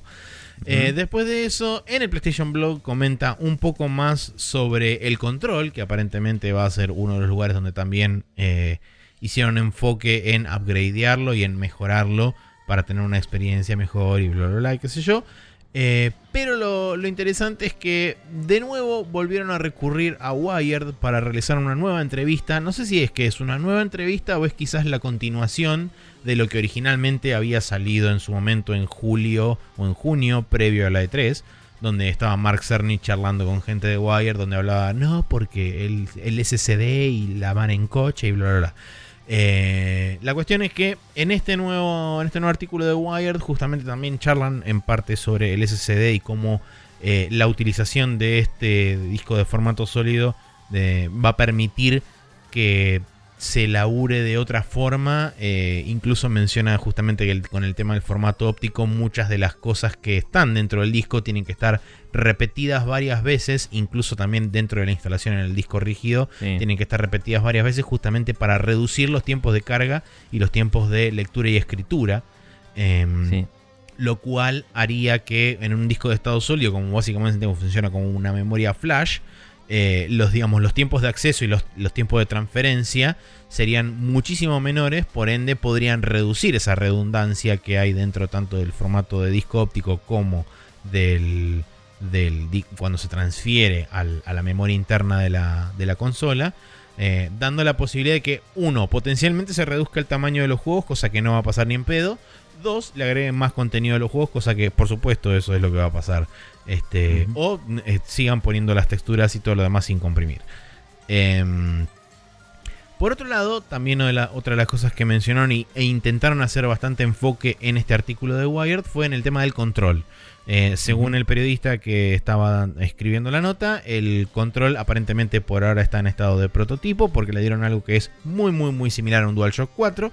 Eh, no especificaron cuál va a ser el nombre, sorpresa quizás se le llame DualShock 5, pero eh, Probablemente. digamos que el dat- los dos datos más importantes que destacaron es que primero le sacaron los dos motorcitos internos que tenían los DualShock en pos de reemplazarlo por control áptico, eh, que no sé bien dónde está localizado, si es que tiene algunas partes en particular o es que todo el control está medio como forrado en una cosa medio así de haptic feedback. Eh, pero la cuestión es que no. Eso eh, aparentemente te transfiere distintas sensaciones como por ejemplo eh, distintos tipos de terreno y qué sé yo, donde los controles se sienten como eh, que reflejan mejor ese tipo de, ese tipo de sensaciones que, se ven en la pantalla. Y segundo punto importante es que aparentemente va a tener triggers programables, o sea, tanto el L2 como el R2, donde le van a, le van a poder este, subir y bajar la tensión que tienen cada uno dependiendo del tipo de acción que ejecutes con estos comandos. Eh, un ejemplo que pusieron es que no es lo mismo apretar el gatillo de una pistola, por ejemplo, que eh, tensar eh, la cuerda de un arco y flecha. Entonces, que dice que en esos dos casos aparentemente van a haber diferencias táctiles a la hora de presionar los gatillos y que se van a sentir diferentes. Mm. Eh, la verdad que el artículo de Wired para aquellos que son así como super techy y quieren saber todos los pormenores y qué sé yo, tiene datos interesantes, no, no revela demasiados detalles. Eh, también en el blog post de PlayStation dijeron que oficialmente la fecha de salida es Holiday 2020, que asumimos todos arranca a fines de octubre, principio de noviembre. Así Sí. que en algún momento del calendario en ese momento será la fecha de salida de eh, la PlayStation 5. Y después como postre de esta, de esta cosa, y después sí te dejo para que vos digas tus opiniones al respecto, eh, poco después del anuncio se dieron a conocer docenas de despidos en las oficinas de Estados Unidos y Europa de PlayStation. Así que feliz anuncio para todos. Yeah. Eh, todo por supuesto bajo la excusa de no, porque la reestructuración de Sony Interactive y la mar en coche y la pelota hervida. Nada, sabíamos que el cambio de management iba a traer sus consecuencias. Sí. Eh, Bien, por un lado voy a decir que eh, hubo un ratito en el cual hice un tune out, porque sé que no se agregó mucha información, sino que solo se aclararon datos que ya se sabían. Y había un GIF del Hitman 2 en el cual eh, Hitman le tiraba el maletín que persigue gente a uno que iba en una eh, en un jet ski y el chabón se iba con el jet ski, la valija lo perseguía por atrás por el agua y fue como buenísimo, esto está todo muy bien. Eh, así que nada, eso es algo que sucedió en la internet, gracias. Y eh, segundo voy a decir que... Em, nada, la realidad es que no creo que salga para el Black Friday. Me parece que va a salir más tirando a Navidad por una cuestión de que si lo sacás ya en sale de movida, eh, o sea, asumiendo que no van a ir a pérdida, ¿no? Es como que si lo sacas si sacás la consola en un momento en el que ya tenés que tener una oferta, em, estarías bajando mucho tu margen de ganancia. Entonces imagino que van a empezar a distribuirla hacia fines de noviembre y que va a estar disponible para Navidad y la gente se va a arrancar los ojos para conseguir una, no sé. Em, seguramente. Ah, un dato probablemente no sea la mejor estrategia arrancarse los ojos, pero sí. Eh, sí un dato extra que creo que no estaba en la nota original. Mark Cerny confirmó en esta que eh, va a venir con capacidad de, de, correr juegos con ray tracing incorporado desde el hardware, no con emulación vía software, como hacen, por ejemplo, las placas este, de la serie 1000 de Nvidia, que lo corren por emulación y no por hardware, como hacen la, la serie 2000. Ok. Em, o sea, sí, son eh, placas que tienen ray tracing. Exactamente. Por hardware. Sí, eso que creo que no en la nota original, pero que habían mencionado que iban por ese lado, o que había una patente o algo, no sé. Sí, creo que lo que había dicho en su momento en junio era como va a tener todas las capacidades de las consolas modernas y de ah, todas las sí, sí, así bien genérico todo y ahora es como que está especificando un toque más. Pero bueno, eh, curioso que hace una o dos semanas hablábamos del gran signo de pregunta que era Sony internamente y PlayStation y demás. Y ahora salen con esto, no solamente anunciándolo en un blog post, sino que además también eh, nuevamente yendo a, un sitio de noticias de, de tecnología para dar nuevos detalles sobre la plataforma y no hacerlo en una conferencia como históricamente siempre se hizo y como Microsoft también está haciendo. Sí, me parece que eh, están en un... Estando en el medio de la reestructuración loca en la que están, eh, debe estar medio perdido el check cómo hay que hacer esto, pero debe estar todavía escrito en piedra el cronograma de en este momento hay que anunciar esto, en este momento hay que anunciar esto. Entonces fue como... Eh, y entonces lo publicó, digamos, Mo. Y como que nada. Pero, qué sé yo. Vamos a, a ver si aparecen en el, evento de Mr. Doritos, si muestran el control o muestran algún trailer de algún juego nuevo o alguno viejo corriendo ahí mejor. No sé. Yo imagino que si querés hypear a la gente desde este año, ese es el momento para hacerlo. Y si no, hay que esperar a es 2020. Eh, eh, pero bueno. El tiempo dirá. Em, y en uno de estos días tenemos que empezar a revisar nuestras predicciones de este año porque ya tenemos mucha tela para cortar ahí. Es verdad. Pero bueno. Eh, continuando. Eh, Google dice una sarta de boludeces, entre las cuales eh, está el hecho de que mencionan que esperan que Stadia, Stadia, ya le digo Stadia, eh, Stadia tenga latencia negativa, que nunca escuché semejante pelotudez desde esa vez que escuché en una radio que una ensalada de, eh, creo que era, em, no, no me acuerdo que un vegetal, pero uno que decían que te costaba, te costaba más digerirlo de lo que te aportaba, entonces tenía calorías negativas y es tipo, eso se llama frigorías, pelotuda. Eh, tipo, no sé, era una taradez. Bueno, el mismo nivel de idiotez está mostrándonos Google diciendo que va a tener latencia negativa el juego y que se va a sentir, eh, entre comillas, más responsivo que un juego que corre localmente porque van a usar Machine Learning para predecir tus movimientos y básicamente eh, el juego se va a jugar solo. Lo cual me parece eh, bastante, hasta cierto punto, no sé si intrusivo es la palabra, pero es como estoy en mi momento de jugar y vas a estar jugando por mí, no gracias. Eh, y, y como que, nada, es creo que en una nota que leí decía, eh, no sé, no solo me jode el hecho de pensar que eh, esto puede fallar horriblemente y ser cualquiera, sino que si le pega a todo y, me, y la máquina me, adivina perfectamente mis movimientos, me va a hacer súper creepy, decía. Entonces, eh, nada, pero digo, es molesto yo creo que es, eh, no es responsivo cuando voy a apretar un botón y el juego asume que lo apreté y lo hace por mí. O sea, eh, pasaba, vos no lo sabés porque no jugaste estos juegos, pero en el juego de Telltale había momentos de acción donde tenías así Quick Time Events. Eh, y había algunos momentos donde podías perder el, evento y, que te pase mal algo. Y había momentos donde no, y te mostraba prompts igual, porque nada, tenés que apretar botones. Y vos podías apretar lo que se te cantaba el culo y los pasabas. Y se notaba porque le pifiabas y no pasaba nada y te lo marcaba bien, no es que te lo marcaba mal. ¿Entendés? Claro. Entonces, o, te decía apretar el gatillo izquierdo y apretabas el derecho y andaba también. Y es como, ¿qué es esta pelotudez? Tipo, cualquier cosa. Y digo, ya con que algo similar pase en, en Stadia, ya empezamos mal. Eh, Así que nada, eh, de alguna forma eh, ellos piensan que eso es una buena idea. No tengo la más puta idea de si alguien opinará lo mismo. Eh, comments below. Pero nada, eso. Sí, principalmente digamos que es, es curioso que hayan utilizado esta forma específica de expresarlo porque si bien no está del todo mal, no mal tan está, no, eh, pero digamos que tampoco es la forma correcta, porque en realidad lo que, lo que los chabones quieren, según lo que yo leí, digamos, eh, yendo a buscar un poco más de información al respecto, o sea, mi primera reacción fue la misma, tipo, ¿para qué carajo quiero que un juego se juegue solo?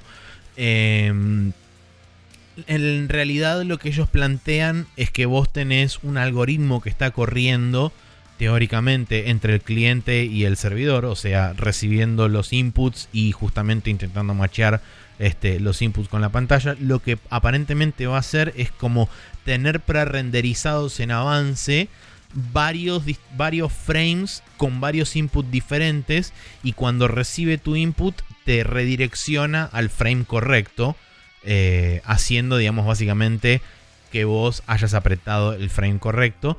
Eh, digamos que es una tecnología eh, predictiva similar a cómo funciona, por ejemplo, el netcode de justamente la noticia que está abajo de GPO.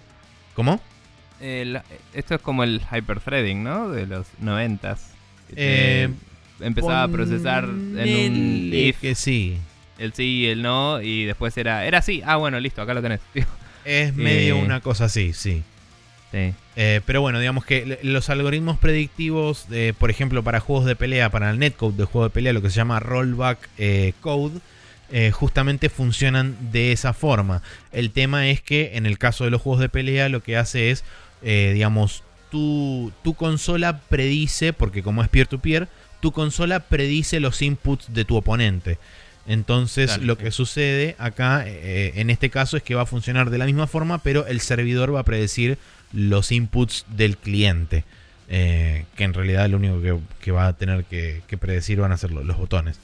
Pero nada, eh, digamos que en concepto es eh, curioso, curiosa la solución.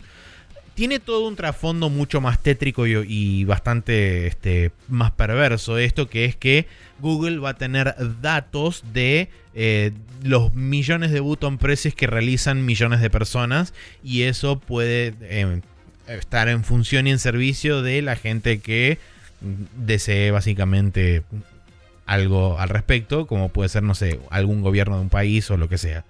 Eh, igual, sí, a ver, reformulando un poco, em, Yo dije Machine Learning, no sé si el chabón dijo Machine Learning oficialmente, por ahí es como vos decís, un algoritmo que ya existe y es más simple, en realidad.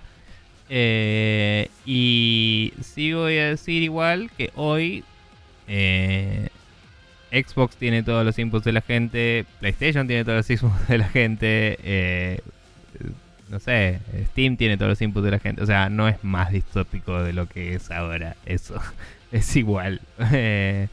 pero, pero sí, si usan Machine Learning, pueden usar los inputs de la mayoría de la gente para mejorar esa estimación y que no sea un algoritmo prescrito, sino que sea algo cambiante y, que se mejora solo.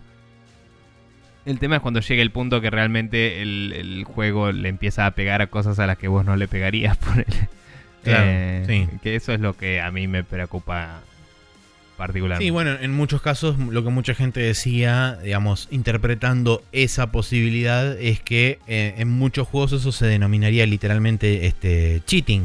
Eh, de hecho, en, juegos multiplayer, tipo por ejemplo first person shooters y todo ese tipo de cosas, donde vos estás apuntando y tipo no disparaste vos, sino que el, el servidor determinó que en ese momento vos el 80% de las veces disparabas, entonces disparó por vos es como, bueno, ¿qué hacemos en ese caso? Porque vos estás poniendo una capa intermedia que funciona como una herramienta que en teoría me está ayudando, pero en realidad ahí le está generando una desventaja al otro.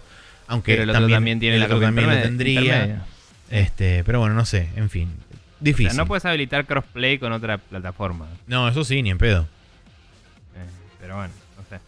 Bueno, eh, y hablando de eh, hablando de, cosas, este, de algoritmos y de cosas, eh, Tony Cannon, que es el creador justamente de GCPO y que hoy está dentro de Riot Games como parte de lo que compró en su momento, que era el Rising Thunder. Em, en paz descanse. Sí. Pero bueno, eh, Tony Cannon publicó el SDK de GGPO bajo una licencia del MIT, poniéndolo a disposición de todo aquel que lo quiera usar.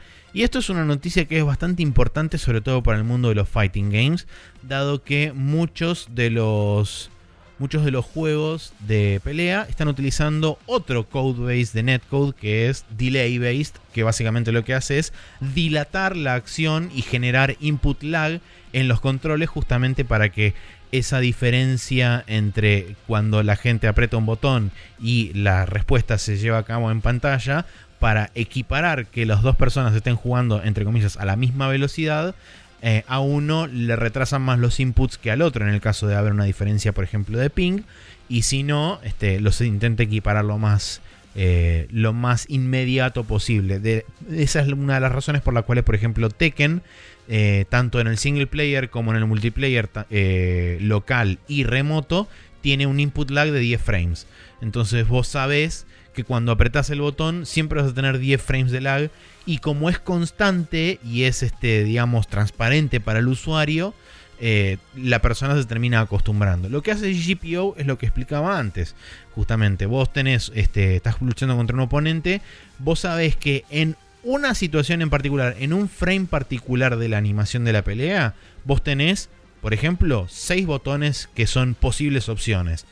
Eh, GGPO lo que hace es calcular esas seis opciones, prefabrica los frames, eh, esos seis frames posibles, y cuando recibe el input correcto, toma el frame correspondiente. Por ende, eh, vos digamos que tenés, tenés la sensación de que hay menos lag, cuando en realidad lo que está haciendo es eh, prediciendo y, digamos, fabricando en, por adelantado posibles respuestas y después eligiendo la, respuesta correcta. Sí, es una simulación cuántica de lo que va a eh, pasar. más, o, menos, sí. Eh, lo interesante de esto es que justamente es uno de los mejores, una de las mejores formas de, resolver conflictos a nivel redes en lo que es por lo menos peer-to-peer -peer y en particular para juegos de pelea. Entonces va a ser interesante ver si juegos, sobre todo juegos japoneses, dado que muchos juegos japoneses siempre implementan su propio netcode y casi siempre, el 90% de las veces, es delay based. Eh, va a ser interesante ver si adoptan eh, el GGPO y hacen, por ejemplo, su propia implementación o directamente lo adoptan así como viene, dado que no tendrían que pagar nada porque está bajo una licencia del MIT que creo que es este tipo eh, educacional barra para research. Entonces, este, la puede usar cualquiera, básicamente. Igual no sé si no tendrían que pagar nada, hay que leer. Porque capaz si ese disco de señal o para research no sirve para medios comerciales. Pero bueno, pueden utilizar ese research para crear su propia versión. Seguro. Y punto. Si, si se puede probar que deriva en lo más mínimo, capaz que te pueden hacer quilombo. Eso digo, no, hay que leer. Igual MIT creo que son comerciales las licencias, pero tenés que poner ciertas limitaciones, no sé. Lean la licencia. pero sí, eh, está copado eso. Sí, bueno, de hecho el, el SDK está publicado pu- eh, en, GitHub, en GitHub, así que todos aquellos que quieran acceder a eso pueden ir a buscarlo a, a la página de, de GitHub, bajarse el repositorio completo y pueden empezar a chusmearlo si quieren. Bien. Eh, por otro lado, Valve anunció una nueva feature eh, que se llama Remote Play Together, que agrega soporte online para juegos cooperativos locales, lo cual sería particularmente interesante para juegos como el Towerfall Ascension o el eh, Sam- Samurai Gun, etcétera. Eh, así que nada, esa feature está disponible para todos hoy en día o está. Eh, creo no, que sale está- el 21 de octubre, dice. Sí, eh, está, digamos, como en beta interna y justamente Valve está contactando a desarrolladores de juegos que tienen multiplayer local para, si quieren participar de la beta, eh, para justamente probar y, intentar este, limar asperezas y cosas que pueden llegar a salir mal con conexiones y qué sé yo. Eh, Y que después de eso, una vez que esté disponible el servicio a través de Steam, Em, creo que va a funcionar medio tipo este, opt-out. O sea, si vos no querés que tu juego lo utilice o que tu juego esté disponible en ese lugar, tenés que específicamente decir que no querés que la gente lo utilice. Pero si no decís nada, es como que automáticamente va a estar implementado, eh, digamos, a través de la capa del cliente de Steam. No- vos- creo que los desarrolladores no tienen que tocar absolutamente nada. Esto sí va a ser interesante, porque una cosa es sincronizar, digamos, eh, algo que está, como veníamos, todo tiene un thread hoy de, de Sí. conversación. Eh, una cosa es sincronizar algo que tiene dos clientes que se comunican entre sí o con un servidor, y otra cosa es algo que son dos juegos independientes y que, ponele, yo te mando mi input, ¿no? Pero en tu instancia de juego, un enemigo spawneó en otro lado. O el mapa es otro porque era procedural, tipo. Eh, o sea, tenés que de alguna forma hacer que el random seed eh, sea el mismo, que la memoria inicial del juego de última se copie entera, ¿me entendés? Que sea la, como simular la misma instancia en dos clientes distintos. Eh, Sí. Nada. Es- Lo no tengo la puta idea de cómo lo harán. Sí, lo interesante de esto es que aparentemente no solamente vas a poder jugar eh, con cada persona teniendo una copia del juego, sino que también vas a poder jugar si una de las dos personas tiene una copia del juego, donde vos aparentemente le streamearías a la otra persona el, el juego. eh, y Bueno, de eso esa tiene más forma sentido. Eh, y de esa forma podrían, digamos, jugar ellos virtualmente eh, en, en el juego. Eso tiene más sentido porque ahí estás streameando el video directamente. Claro. Y bueno, el lag te la regalo. Pero Sí, no, obvio. Eso va a depender mucho de las conexiones de la gente y demás. Pero bueno, eh, digamos, como concepto es interesante. Habrá que ver de nuevo. Primero, cómo es la implementación. Y segundo, si tiene alguna contraindicación o algo por el estilo. Que no creo, pero bueno, nunca se sabe. Eh, bien. Calendario para esta semana de octubre que arranca con el martes 15 de octubre, donde tenemos el disco Elysium para Windows, que es un juego de role-playing, el Earth Defense Force Iron Rain para Windows, un third-person shooter, eh, el Grandia HD Remaster para Windows, eh, que ya salió en Switch, de hecho, pero bueno, este es el remaster del 1, que todavía no estaba disponible en Windows, el Overwatch Legendary Edition para Nintendo Switch, y el The Witcher 3 Wild Hunt Complete Edition para Nintendo Switch. El miércoles 16 tenemos el Little Town Hero para Nintendo Switch, que es el juego de Game Freak, donde transcurre Sí. todo en una ciudad. El jueves 17 tenemos el Monkey King Hero is Back para Windows y PlayStation 4. Este es uno de los primeros juegos del Project Hero China Sarasa que está desarrollando Sony PlayStation en justamente China. Em, y el Travis Strikes Again No More Heroes Complete Edition para Windows y PlayStation 4. El viernes 18 tenemos el Digimon Story Cyber Sleuth Complete Edition para eh, Windows y Nintendo Switch. El Ice Age Scratch Nutty Adventure para Windows, Switch, PlayStation 4 y Xbox One. El Plants vs. Zombies Battle for Neighborville para Windows, PlayStation 4 y Xbox One y el Ring Fit Adventures para Nintendo Switch, que es el coso del anillo con las dos personas más merqueadas de la vida, este, haciendo el video promocional. Bien. Eh, bueno, habiendo hablado de todo eso, vamos a hablar un rato sobre política internacional y repercusiones, eh, que seguro que ya saben por dónde viene el asunto, pero allá vamos.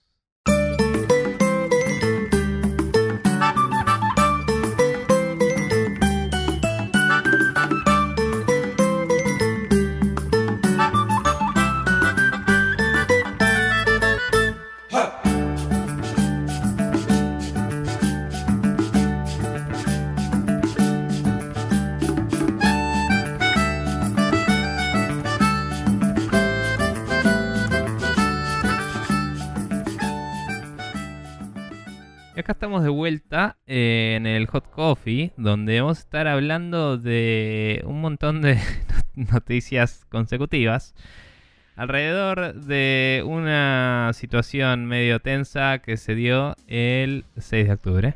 Em, se jugó el Hearthstone Grandmasters eh, que se streamió desde Taiwán, ¿era?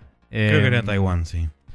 Donde ganó una persona llamada supongo que es. Creo que es Guay. Pero no sabría cuál es la pronunciación correcta. Vamos a decirle Guay para los amigos. Y se llama, y su nickname es Blitzchung. Eh, que nada, em, el señor en una entrevista eh, al final de. Después de haber ganado el torneo. Después de ganar el torneo y eh, haber ganado, creo que eran 3 mil dólares más 500 por cada partido que ganó, que daba un total de como 10 mil, según escuché una vez. Sí. Em, eh, estaba en una entrevista y así al final de la entrevista tiró el, uno de los eslóganes varios de la eh, revolución que este, se está dando en Hong Kong en contra de la incorporación al gobierno chino, ¿no? Eh, que es liberen a Hong Kong la revolución de nuestra era.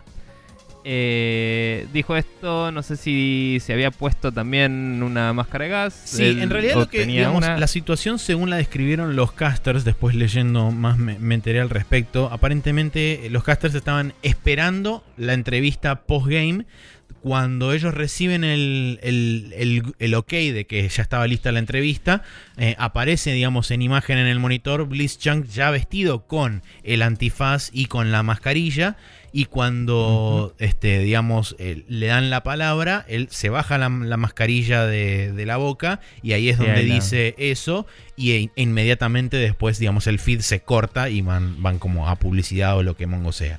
Eh, pero digamos que eso fue, digamos, lo único que dijo, ni siquiera es que empezaron la, la, entrevista y, después el chabón como que se vistió, ¿no? Que sino simplemente desde el vamos, eso fue lo único que se vio de, la entrevista con Miss Chang.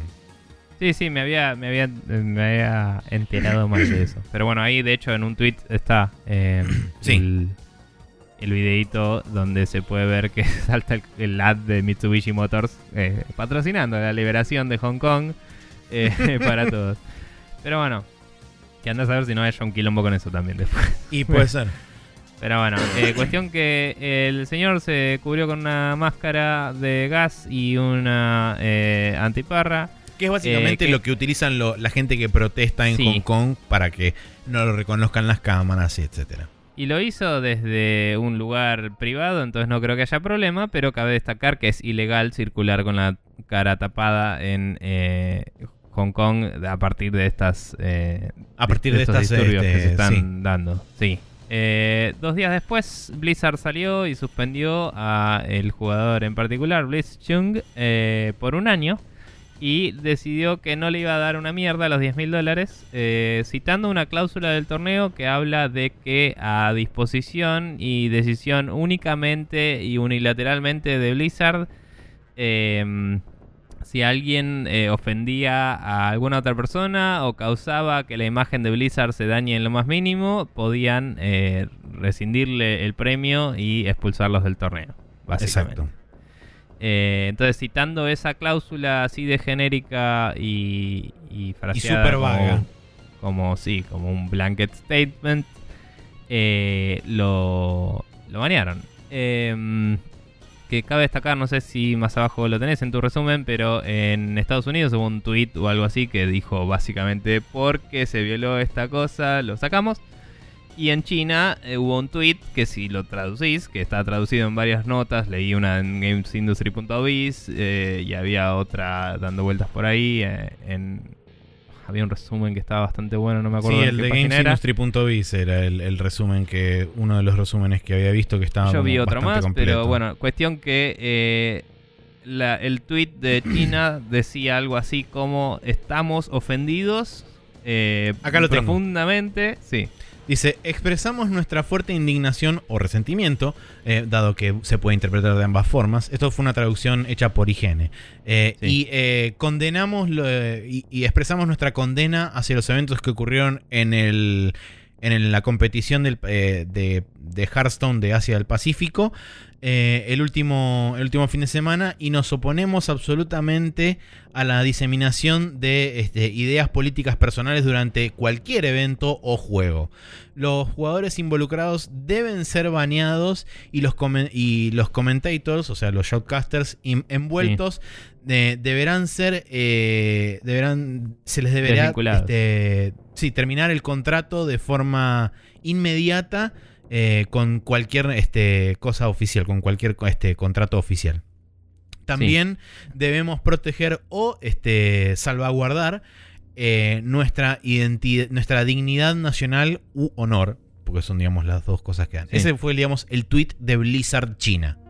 Sí, eh, que no es un problema en sí mismo porque muchas empresas hacen esos statements porque se alinean con el gobierno, ¿no? Por una cuestión de estoy en este país. O sea, puede ser un problema, pero eso es una discusión aparte. Lo que digo es que mientras dicen eso en China, en Estados Unidos dicen otra cosa, asumiendo que nadie va a hablar los dos idiomas a la vez. y la gente ya los estaba recontraputeando de movida. Pero more on that later. Cuestión que eh, se le rescindió el premio a esta persona, se lo eh, baneó por, un, año, Y los shoutcasters fueron eh, despedidos inmediatamente, se les cortó el contrato, a pesar de que ellos solo estaban ahí y se ocultaron detrás de la mesa tratando de decir yo no tengo nada que ver con esto, visiblemente. Que también se rieron un poco de la situación, pero bueno, qué sé yo. Sí, es, la típica risa nerviosa de, bueno, me parece que la acabamos de cagar zarpado. Sí, no lo vi con subtítulos, pero digamos que no se veían divertidos los pibes. Se veían como, ¿qué carajo? y nada. Eh, esto se va a controlar y no. Exacto. Eh, pero bueno, cuestión que eh, nada, así que ellos dos cayeron así de en, la, en la repartija. Y ahí empezó un tema de protestas masivas. En Twitter, Reddit e inclusive en foros de Blizzard em, se empezó con el boycott Blizzard Free Hong Kong. Hashtags que están repercutiendo en las redes. se em, eh, se, hubo senadores yanquis eh, diciendo las empresas estadounidenses no deberían eh, doblegarse, digamos, ante ningún otro gobierno y frente, o sea, cuando tenés la posibilidad de apoyar a la libertad, decidís someterte a, otra entidad, nada que ver. Sí, que digamos, para, para, agregarle un, para agregarle un toque extra de color a esto, los senadores que se pronunciaron públicamente con respecto a este tema de Blizzard fueron un demócrata y un republicano. Cuando, ambos, cuando ambos partidos que son diametralmente opuestos en ideología se ponen de acuerdo y dicen básicamente lo mismo, Quiere decir que la cagaste fulero. ¿No estás hablando del aborto? claro. Eh, quiere decir que la cagaste ultra fulero. O sea, partamos de esa base. Sí, sí, o sea. Aparte, más allá de que para nosotros, no sé, voy a hablar por mí, más allá de que para mí el American Dream ya es un chiste, eh, el chabón salta y dice, que, o sea, lo entiendo desde el punto de vista de hola, soy un yankee, Dice, estás acá actuando literalmente en contra de la libertad siendo una empresa yankee, ¿me entendés? Sí. Es como, está bien, sos un político y estás usando eso para decir, eh, loco, aguante la libertad. Perfecto. Sí, como Pero aún herramienta. como, como yankee entiendo el sentimiento, ¿no? O sea, digo, como persona yankee, decir, ¿qué es esta pelotudez? ¿No ven que la gente quiere ser libre? Tipo, lo entiendo. Em, nada, eh, entonces también hubo eh, gente de otros países, eh, no sé, no lo tenés acá, pero había alguien de otro país que habían tenido un torneo de Blizzard anteriormente, creo que era en Europa, y básicamente dijo, esta actitud me parece reprobable y no vamos a darles la bienvenida más a torneos en nuestro país. Eh, así. Tranca. Así que nada, están como tensiones a niveles eh, políticos inclusive. Sí. Eh, se está volviendo muy público todo. Eh, Pero bueno, continuando. Continuando con la cronología, eh, varios de los usuarios eh, y varios de los, digamos, clientes de, de Blizzard comienzan a cancelar sus cuentas y algunos directamente proceden a borrarlas, este, de- no dejando ningún, ningún, este, ningún, te- este, ¿cómo se llama esto? Ninguna huella, este, detrás.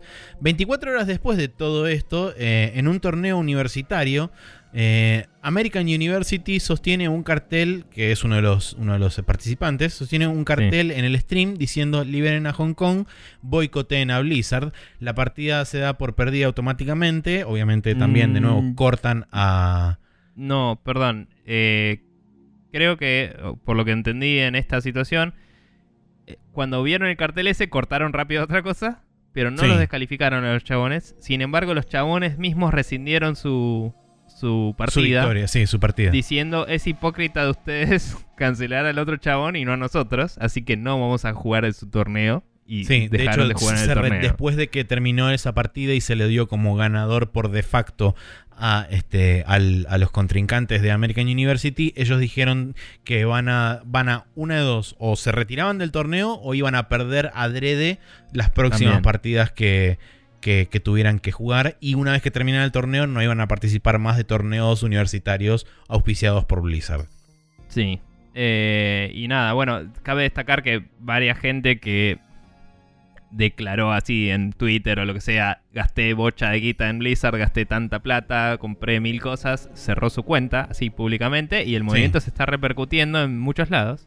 Sí, de hecho Eh, es una de las razones por las cuales se sucedió lo que viene después. Sí. Eh, que aparentemente, o sea, esto es reportedly, ¿no? No, no creo que hayan anunciado. Vamos a desactivar esto. O sea, la gente Pero- empezó, empezó a ver que esto estaba pasando, se empezó a disparar por Twitter y terminó, digamos, este. Terminó siendo confirmado por mucha gente que esto era realmente lo que estaba pasando. Sí, sí, sí, sí. Lo que digo es. También podés discutir muy a grandes rasgos que se cayó el servidor porque todo el mundo lo estaba haciendo, ponele. O sea, no sé. Hay un. Puede eh, No hay un statement oficial de Blizzard, pero. Mucha gente está desactivando su cuenta, estaba al menos en ese momento en particular, y empezaron a saltar carteles de, eh, como, eh, como hubo muchos intentos, el... em, bueno, no, esto es un screenshot en particular de un medio de autenticación, pero los medios de autenticación en general, que vos cuando vas a desactivar tu cuenta te pide que te autentiques de nuevo, no solo alcanza con estar logueado, sino que tenés que verificar por mail, teléfono, el Authenticator de Blizzard o Exacto. algo así. Eh, no estaban andando los medios de autenticación, entonces no podías hacer el paso final para borrar tu cuenta de golpe, sospechosamente. Entonces la gente está eh, básicamente reportando. Hubo un tweet que decía: Blizzard está rompiendo el capítulo 3, sección 2, artículo 17, párrafo 1b del GDPR. Y se les puede eh, demandar por ello, porque no te dejan cerrar tu cuenta en. Eh, Sí, no te El- dejan, no te dan acceso a tus datos personales, básicamente. Que vos querés retirar esos datos personales de su control y ellos no te están dejando. Básicamente eso es lo que están rompiendo. Sí. Eh, nada, así que eso no sabemos. ¿Tenemos updates de eso? De si siguen dando. Eh, la verdad que- eh, No, tengo, no tengo necesariamente muchos datos más al respecto. Sé que, bueno, en, en el thread hay como bocha, bocha, bocha de gente diciendo que le está pasando lo mismo. Pero la verdad que no sé si. Hay que ver. No, se- según lo que estoy leyendo, aparentemente. o sea, scrolleando hasta, hasta abajo de todo, que llega hasta el 10 de octubre, o sea, un día después de que esto se había empezado a, dilucidar, todavía hay gente teniendo problemas de, de no, no puedo borrar mi cuenta. Sí. Eh, bueno, continuando, varios de los casters de distintos torneos de, de, de Hearthstone y de otros tipos de torneos relacionados con Blizzard empezaron a declarar su repudio hacia la actitud de la empresa y darse de baja de eventos venideros, porque eh, recordemos que se viene la BlizzCon prontamente, ahora a finales de octubre, a principio, de, noviembre, Creo que es el primer fin de semana de noviembre. Sería así el que... primero y el 2 de noviembre. O sea, en tres semanas. Sí. Eh, después acá es donde el timeline ya se me empieza a volver más confuso porque no pude ponerme más al día, pero eh, los se empezó a organizar una huelga, que en Estados Unidos huelga es casi mala palabra, pero una huelga así, walkout, como le dicen, de me paro y me voy de la oficina. Eh, se empezó a organizar por los empleados, que también no lo dijimos, pero una protesta anterior de en la estatua, en la entrada del edificio de Blizzard, hay un, un lema que dice pensar globalmente, todas las voces importan y lo habían tapado como, diciendo eh, mentira, manga de hipócritas del lo, Digamos, la estatua es una estatua de Thrall, de, el jefe de la horda en su momento, montado arriba de un wargo y alrededor de, de Thrall hay ocho placas de bronce que dicen cada una de las... Este, de los mission statements de Blizzard. Dos de ellos son justamente pensar globalmente y todas las voces eh, importan o, son importantes. Eh, entonces, aparentemente empleados de Blizzard, cuando llegaron al día siguiente de haberse enterado de esto, eh, taparon con papeles. Esas dos placas en particular, la de Think Globally o Pensar Globalmente y todas las voces son importantes. y justamente medio también de forma de despegarse un poco de la actitud este, bastante de mierda que estaba teniendo la capa, este, la capa de directores barra management barra gente de platita eh, dentro de Blizzard. Eh, y después, bueno, justamente a través del walkout también quisieron como demostrar su descontento desde desde internamente desde Blizzard para dejar en claro que no es que los desarrolladores están a favor de lo que se está haciendo, sino que ellos también están bastante en contra de toda esta situación y de cómo se está manejando en, líneas generales. No lo incluí acá, pero en un artículo creo que fue de The Verge que hablaron con algunos desarrolladores de Blizzard, dijeron que eh, desde que arrancó el desde que arrancó todo este incidente hasta el momento en que ellos realizaron una nota, que creo que fue ayer, o sea, viernes. Este, espérate que me voy a fijar la fecha no sé. Viernes 11, que es el día antes de lo que estamos grabando nosotros. Eh, nadie internamente en Blizzard bajó línea de ningún tipo ni nada de eso. O sea, era como que era business as usual para todo el mundo lo que estaban ahí adentro y nadie charlaba del tema. Este ni siquiera gente, digamos, superiores hacia abajo, ni ninguna otra persona entre sí. Principalmente la gente, digamos, los pares, por miedo a represalia. Pero lo más curioso es que no hubo ninguna bajada de línea, digamos, de parte del staff superior, tipo management ni nada de eso. Era como, no, seguimos operando como cualquier otro día de la semana. No, no hay nada de.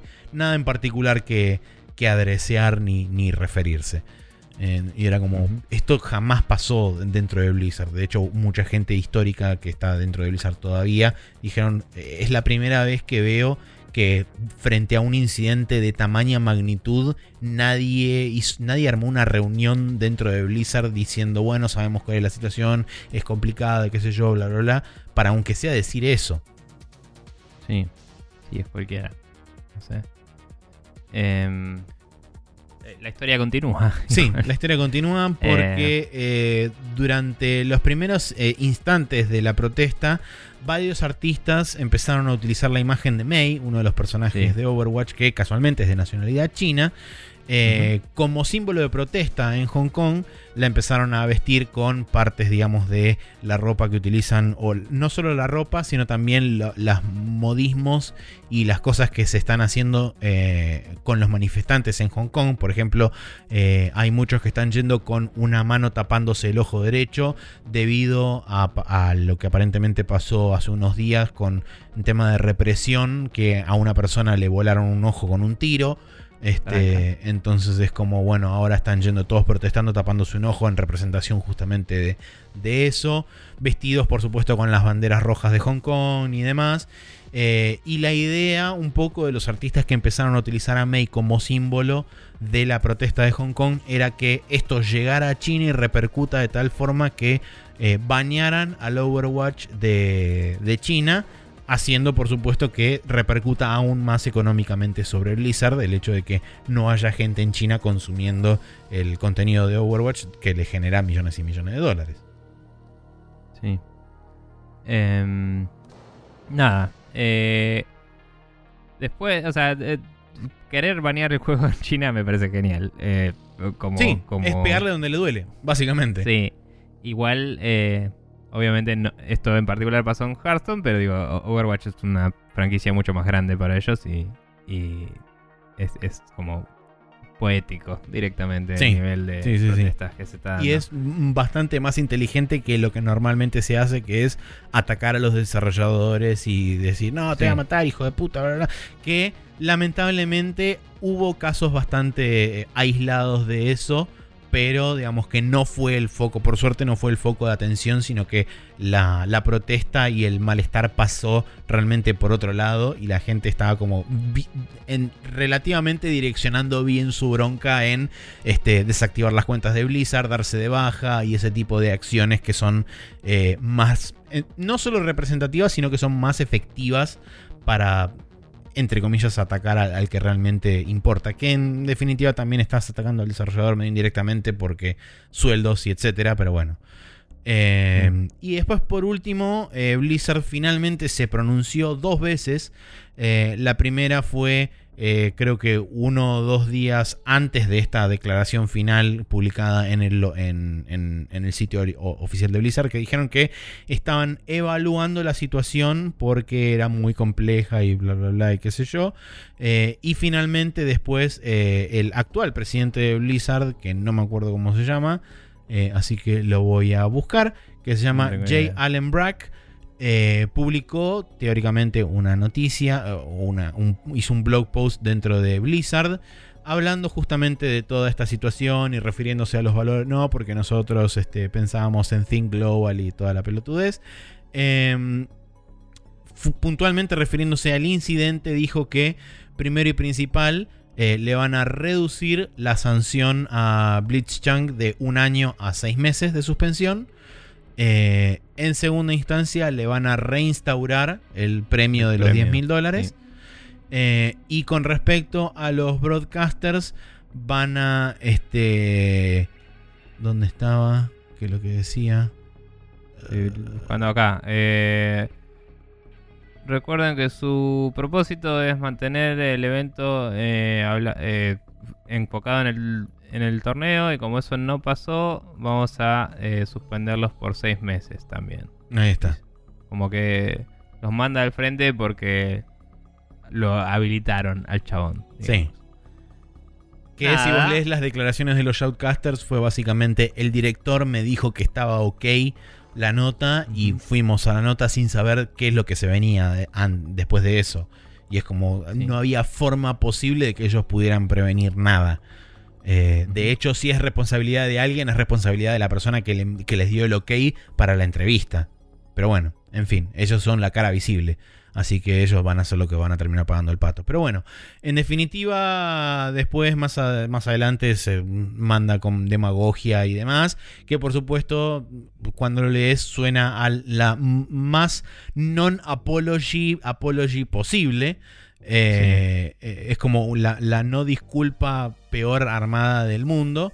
Eh, e intentando apelar al fanboy cabeza de termo que lamentablemente hay muchos de esos en Estados Unidos y sobre todo de Blizzard. Eh, y aparentemente, según estaba leyendo las, respuestas y las reacciones en, Twitter, en Facebook y en un par de lugares más, eh, en algunos casos aparentemente resultó porque hay gente que salió a, em, a, empezar a defender y a ponerse en la posición de, y pero si el reglamento dice que eso no se puede decir, entonces está mal que lo haya dicho. Este, etcétera. Sí, sí, cualga. Eh, no sé. O sea, un amigo le preguntó a otro qué opinaba de esto, eh, porque es muy jugador de WoW y eso. Y dijo, y mira, si el reglamento decía eso, bla, pero es como ni había leído la regla. el chabón ese. Claro. Y entonces yo le expliqué un poco y le dije, también los banearon a los casters y también pasó esto y pasó esto. Y fue bueno, todo eso es cualquiera, dice. Pero igual opino lo del reglamento. Digo, está bien, puede ser. Eh, pero bueno. Pero bueno, eh, em, más allá de toda esta situación y de cómo repercutió puntualmente sobre Blizzard y demás, creo que es interesante analizarla bajo el marco de lo que discutimos hace un tiempo del video, no sé si te acordás, el video que, habíamos visto de, Gadget de Jess Condit hablando justamente sobre toda esta posibilidad que era real, porque había pasado con un juego eh, previamente que fue el Devotion, ¿era? El juego... No me acuerdo que justamente aparentemente tenía una referencia medio no intencional de que Xi Jinping, el presidente de China, se parece a Winnie the Pooh, que es algo que surgió en internet. Em, pero aparentemente cuando, esto, cuando este juego llegó a China, eh, los chinos mismos le hicieron review moment en Steam, le revocaron la licencia de publicación al publisher, hicieron que cierre el estudio que había desarrollado el juego, el juego por supuesto desapareció de la faz de la Tierra, eh, y digamos que eh, el juego no tuvo la posibilidad de ser lanzado en ningún otro mercado porque a China se le cantó que no fuera así. Eh, mm. entonces era como medio una primera luz de alerta de que China estaba teniendo un control peligroso sobre, por lo menos en lo que representa a nivel industria de videojuegos, sobre no solo el contenido que está dentro de los videojuegos, sino la existencia o no, en este caso, o en el caso particular de ese juego, eh, de un juego en particular. Sí. Eh, nada, también hace poco había habido un tema con la NBA.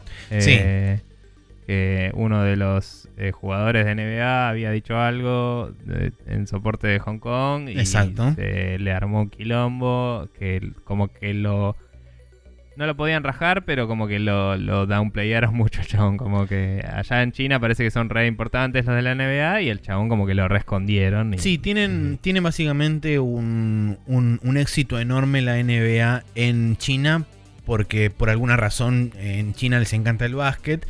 Y lo que sucedió fue lo siguiente, creo que fue el manager de un equipo tuiteó justamente eso de este, estamos con Hong Kong o Free Hong Kong o algo por el estilo. Ah. Eh, inmediatamente cuando ese tweet llegó a China, o sea, se enteraron de que eso había pasado, todas las cadenas de televisión de China levantaron todos los partidos de la NBA, absolutamente todos.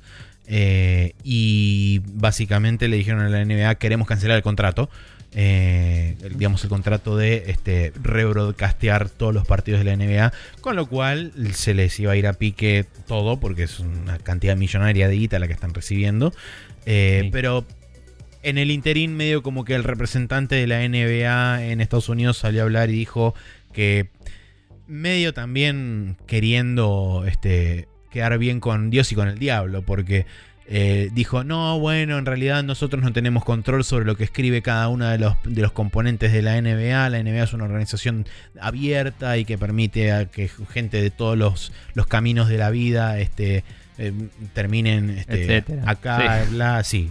O sea, la típica excusa queriendo ser diplomático, pero que aparentemente no llegó a demasiado buen puerto porque, bueno, todavía el quilombo ese sigue. Y de hecho surgieron nuevos quilombos de empresas norteamericanas que tienen fuertes lazos económicos con China, tanto desde el punto de vista de manufactura como desde el punto de vista de este, gente que participa en, su, eh, en sus inversiones y demás, o sea, empresas chinas invirtiendo en eh, invirtiendo capital en empresas norteamericanas. Entonces como que hay un muy lindo quilombete político, social y económico en ese lugar.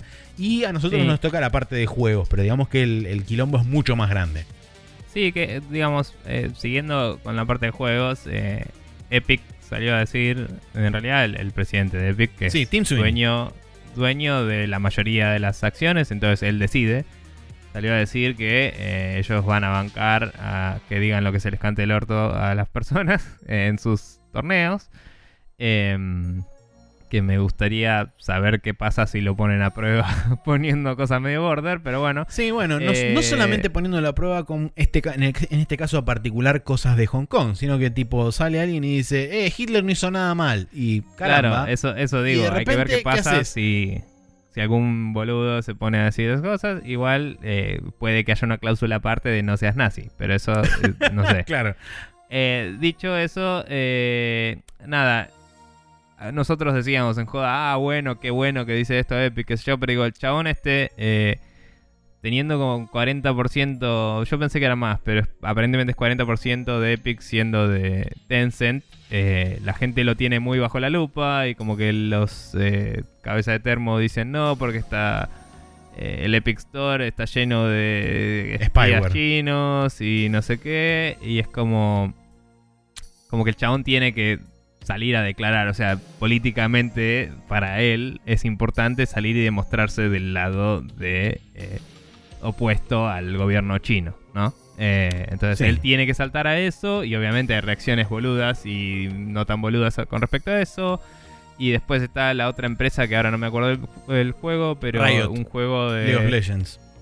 No, no, un juego de cartas que era ah, como competencia de Hearthstone, salió y ahí lo usó más como una estrategia de marketing y le dijo yo te pago el premio, te invito a mi torneo, eh, lo hicieron cualquiera y como que ya están tratando de aprovecharse de la situación, pero a la vez de ridiculizar al Blizzard, ¿no? Y es como, sí tal cual. Sí, en el, bueno, como, mencioné recién. A una empresa este, así no le cuesta una mierda. Claro, y como mencioné recién, también Riot está metido en el medio porque justamente Riot es 100% este, eh, de, Tencent, o sea, es, parte de Tencent. Y justamente, eh, aparentemente hay un equipo que se llama Hong Kong algo eh, y medio como que los casters, eh, cuando lo querían mencionar al equipo, intentaban bajo todos los medios posibles no decir las palabras Hong Kong. Eh, entonces medio como que la gente empezó a notar eso y empezó a escarbar y qué sé yo, y aparentemente, eh, según algunos reportes, hay, hay como cosas que estaban pregrabadas justamente para prevenir que gente de nacionalidades, de, naciones en conflicto, en particular de Hong Kong y esos lugares, eh, se promulgaran de alguna forma, ya sea a favor o en contra o como sea, este eh, se promulgaran em, de alguna forma, entonces tenían como segmentos grabados en avance y pregrabados eh, mientras estaban también transmitiendo en vivo. Entonces, y además, aparentemente, eh, Riot le pidió tanto a players, tanto a jugadores como a commentators, no discutir este tópicos sensibles durante el World Championship, que creo que arranca ahora en los próximos días de nuevo, ¿viste? Cuando decís, eh, no sé, no está mal decir eso, por, de por sí, pero es como que tenés que admitirlo, ¿no? Tenés que admitir, che, mira, somos una compañía que nuestros dueños son de allá y allá no se puede decir esto y si querés participar del torneo tenés que pegar de estas reglas y tenés que hacerlo visible, ¿entendés? Tenés que ser transparente y decir, eh, no importa una mierda que pensamos, esto no se puede hacer en el torneo, ¿me entendés? Y después, si pasa algo y tenés que echar a alguien, bueno, pero es como, bueno, es así. Eh, no, no negarlo, no eh, tener un discurso doble, porque eso también, viste, cuando se metieron los, los eh, políticos yanquis, uno decía, onda, sos una empresa, no, perdón, este que era de otro país que nunca recordé de dónde mierda era, decía, sos una empresa global, no, no podés Sí. Eh, eh, ningunear lo que hiciste. Tenés que eh, estar detrás de tus acciones en el mundo. es como que mm, no... Y eso lo vi yo desde adentro de empresas en otras situaciones mucho más pelotudas, pero digo, es que somos, somos la empresa de Buenos Aires a veces cuando nos conviene y cuando nos conviene somos todos parte del mundo. Es como Vos sos la misma empresa siempre y hacete cargo cuando tenés una política distinta en un país que en otro y te preguntan por qué. no sé. Eh, tenés que saber contestar, ¿viste? Em, Entonces nada, eh, la transparencia sería una, un paso importante en pos de eh, reducir este tipo de roces y quilombos a futuro, pero la realidad es que la situación está muy tensa desde lo político, desde lo desde lo comercial, ¿no? La plata y todo, y es un... La, revolución en Hong Kong es un punto muy crucial que yo decía, tal vez no una guerra mundial, pero sí puedo prever una guerra cercana en el futuro. tipo, se, viene alguna tole tole ahí y va a estar complicado. Eh, porque los de afuera se van a querer meter. También. Seguro. pero bueno, eso ya excede al scope de nuestro podcast. Así que. Nada, ¿qué opinan de todo este quilombo? Eh, ¿Qué les Yo parece? Creo que la...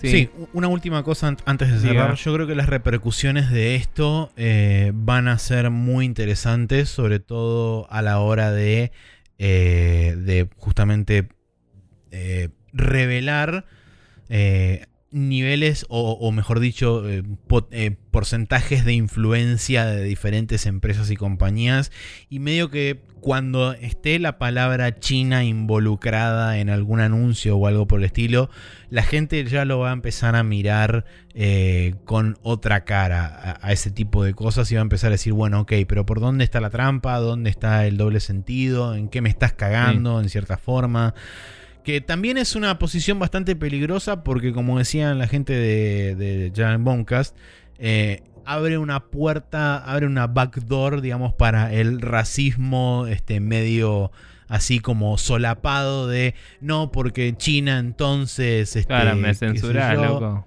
Claro. Y yo quiero decir que eh, bla, bla, bla, bla, y, ser racista, pero no.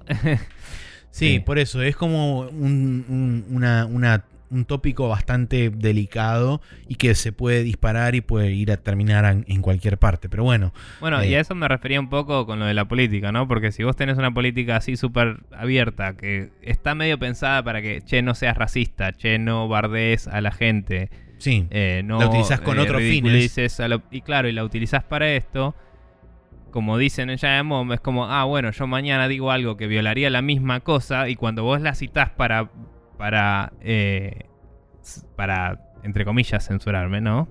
Eh, o sea, yo puedo decir, ah, me está censurando, y, la libertad de expresión y whatever, y después la gente puede ser racista en los... Y, puede eh, ofender a otros y, es como... en un evento que debería estar no te digo particularmente regulado, pero debería ser algo que busca que todos la pasen bien y Seguro. de golpe estás bardeando gente. Que nada, qué sé yo. Supongo que si sos abiertamente racista y te dicen no puedes ser racista, eh, te vas a sentir que te están, que te están previniendo eh, la libertad de expresión, pero eso ya es una discusión aparte. Seguro. Eh, pero bueno, nada. Eh, Ahora sí, si querés. Sí, es todo un quilombo. Eh, es un quilombo que mirándolo desde afuera y no siendo partícipe de absolutamente ninguna de las partes, eh, me, me es muy interesante de observar y es como el futuro cyberpunk en el que pensaba que algún día estaríamos. está literalmente acá, en el cual una discusión de jueguitos está rozando muy cerca con una situación de eh, Guerra Fría casi. Sí. y es como, wow, no, no puedo creer que llegamos a este punto. Y, y nada, eh, el Cyberpunk se nos vino encima, etcétera. Y nuestra portada del capítulo lo va a reflejar. Así que nada, eh, que es una situación que de casualidad se dio la semana pasada. Me resulta muy curioso también el hecho de que hace no mucho tiempo yo le dije a los chicos, este, a los chicos de Esponja en el chat que tenemos, les dije, eh, porque nuestros teléfonos suelen tener varios errores de autocorrect eh, cuando escribimos, porque escribimos rápido, entonces yo les dije, ahora que me pongo a pensar, muy posiblemente la Tercera Guerra Mundial arranque por un autocorrect. Este, Y es como, bueno, no estamos tan lejos tampoco de eso. Sí. y es que si no es un autocorrect, va a ser alguien tomando una decisión de corregir a otra persona. tal cual. Em, nada, eh, cuestión que todo se fue a la reverenda goma. Nos gustaría saber qué opinan de la situación. Vamos a seguir observándola, a ver si hay nuevos desarrollos a futuro. eh, y Sí, sobre todo cuál es el impacto que tiene sobre el resto de la industria esto. Porque eso también va a ser lo Sí. interesante de ver y de cómo cada una de las empresas se adapta a esta nueva realidad, porque realmente es una nueva realidad en la que estamos viviendo, donde de repente, aparentemente, hablar de China ahora en algunos ámbitos es mala palabra. Sí, sí, es todo un tema.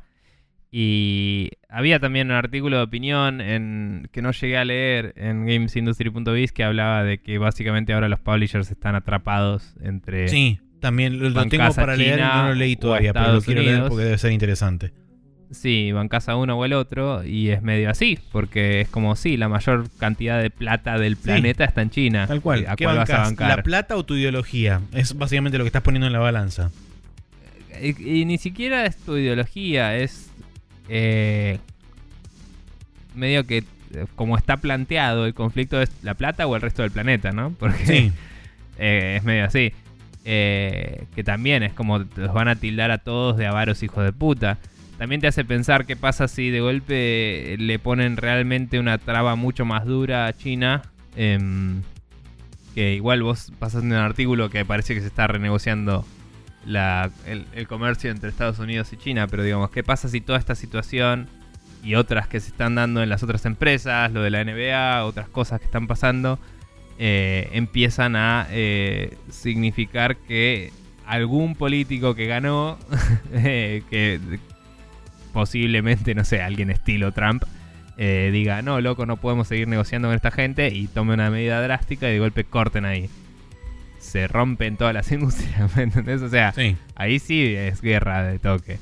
Eh, no sé, es medio violento. O sea, obviamente que no estoy tratando de inflar este evento a ese nivel, pero sí estoy diciendo este evento es un síntoma de muchas otras cosas. Y Seguro. Es un reflejo de algo más grande que está pasando. Esas otras cosas están todavía en el aire en desarrollo. Así que nada, eh, ¿qué opinan? ¿Qué piensan que va a pasar? ¿Qué, ¿Qué les parece que sería lo mejor o lo peor que puede pasar?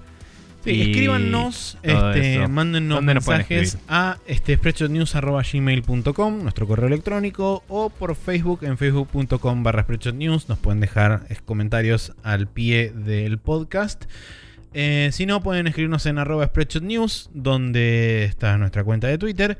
Y si tienen preguntas, ya sea con respecto a esto, ya sea con respecto a otras cosas, quieren plantearnos temas de discusión o, demás, etcétera, pueden enviarlas a sus preguntas a spreadshotnews.com barra preguntas. Recuerden que todavía nos quedan grabar tres o cuatro capítulos atemporales, así que necesitamos sus preguntas para que este, nosotros las podamos responder.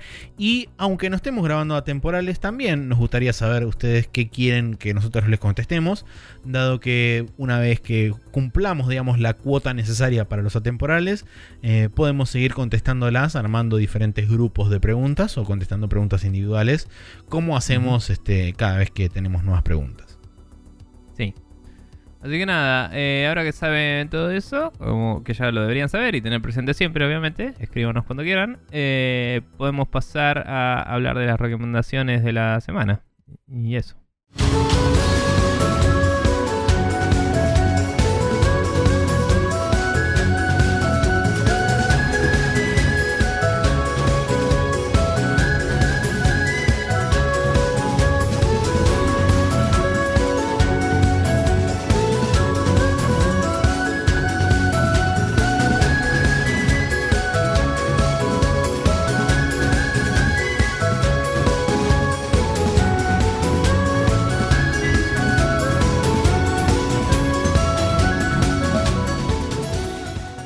Y acá estamos en el Special Move donde tenemos un par de cosas un poco más eh, divertidas y sí, más Para eh, descontracturar. mal, para tratar de no pensar en la que se nos viene. Em, que ya tenemos nuestros propios problemas en nuestro país, por cierto. sí, además. pero, on top. pero bueno, eh, quiz- quizás, no sé, ver tanto lo que está pasando con China nos distrae un poco también. Pero bueno. Eh, nada, yo tengo para recomendar una cosa que me parece que para muchos va a sonar como obvia. eh, y no sé si haya muchos de nuestros oyentes que no lo conocen. Pero estuve últimamente viendo muchos videos de Te lo resumo así nomás y no paré de reírme como un imbécil ante todas las resúmenes de películas y series y animes y cosas que hace eh, el señor correspondiente cuyo nombre escapa a mi conocimiento. Jorge Eh, José con J era. No me acuerdo. También me hace gracia cuando de golpe veo que menciona Castorcito de rayos catódicos y esas cosas y, y- y risas eh, ocurren. Em, porque me olvido de que la gente se conoce en internet. Eh, pero nada. Eh, no, porque me acuerdo que había un capítulo en el que directamente era como, viste que siempre dice, protagonizado por... Y empieza a listar la gente con la musiquita de Alf, viste. Y, es como que te va diciendo, el chabón que tiene no sé qué, eh, la minita que hace tal cosa. Y había uno que decía, Castorcito de rayos catódicos. Y, y había un chabón que era igual a Castor, que de ahí venía toda la joda, ¿no? Eh, de la gente que se parece a Castor. Pero nada, eh, es muy bueno. El chabón usa las mismas tres o cuatro canciones en absolutamente todos los capítulos y las hace encajar muy bien. Y me hace reír por eso, eh, además de por todo lo demás. Me hace reír que tenga sus propios memes consigo mismo, digamos. Y realmente es como muy... Muy gracioso. Eh, Es, es, eh, internet de la, de la linda. Y nada, véanlo si no lo vieron. Es muy divertido. Busquen, te lo resumo en YouTube y vean ahí Bien. las series que te les cante o, o pelis o lo- alguna que no hayan visto digan, ah, no la voy a ver, a ver qué carajo dice de este chabón y te cagas de risa igual. Así que nada, eso. Bien, yo les traigo dos videos, uno cortito de unos 3-4 minutos y el otro un poquito más largo, de la verdadera y posiblemente la mejor razón para tener un headset VR, que son los VR case files del LA Noir, pero jugados de la mejor forma posible, que es eh, haciéndole las mil y unas a los NPCs. ¿Qué, ¿A qué me refiero con esto? Por ejemplo, a este meterle los dedos en las orejas, a este hacer eh, choques masivos de tránsito y después eh, hacerle como el fuck you desde la ventanilla, bajando la ventana y haciéndoles fuck you, este, bailando delante de un espejo, con la cara del chaboncito toda seria este, y circunspecta. em, y demás este, boludeces y este, cosas hilarantes que solamente son posibles eh, porque eh, co- colapsan y eh, digamos chocan la seriedad autoimpuesta que tiene el juego y los NPCs con la pelotudez absoluta y extrema que maneja una persona cuando tiene un headset VR puesto y tiene el control de los este, miembros superiores de un personaje dentro de ese mundo. Así que nada, yo les recomiendo que lo vean porque eh, si no fuera porque salen una cantidad prohibitiva de guita que no puedo gastar en este momento, esta sería una de las principales razones por las cuales yo potencialmente me podría llegar a comprar un headset VR. Además de que porque tengo que actualizar la PC y sale una otra torta de plata extra aparte. Este, Sí. así que nada, eso. Bien, Maxi, ¿cómo hace la gente para suscribirse a nuestro contenido, etcétera? Bien, eh, pueden suscribirse vía iTunes o vía eh, Google Podcast o vía Spotify escribiendo Expression News todo junto y sin acento, buscando el botón de suscribirse, me gusta o con lo que Mongo sea que tenga el botón de su plataforma este, referenciada previamente.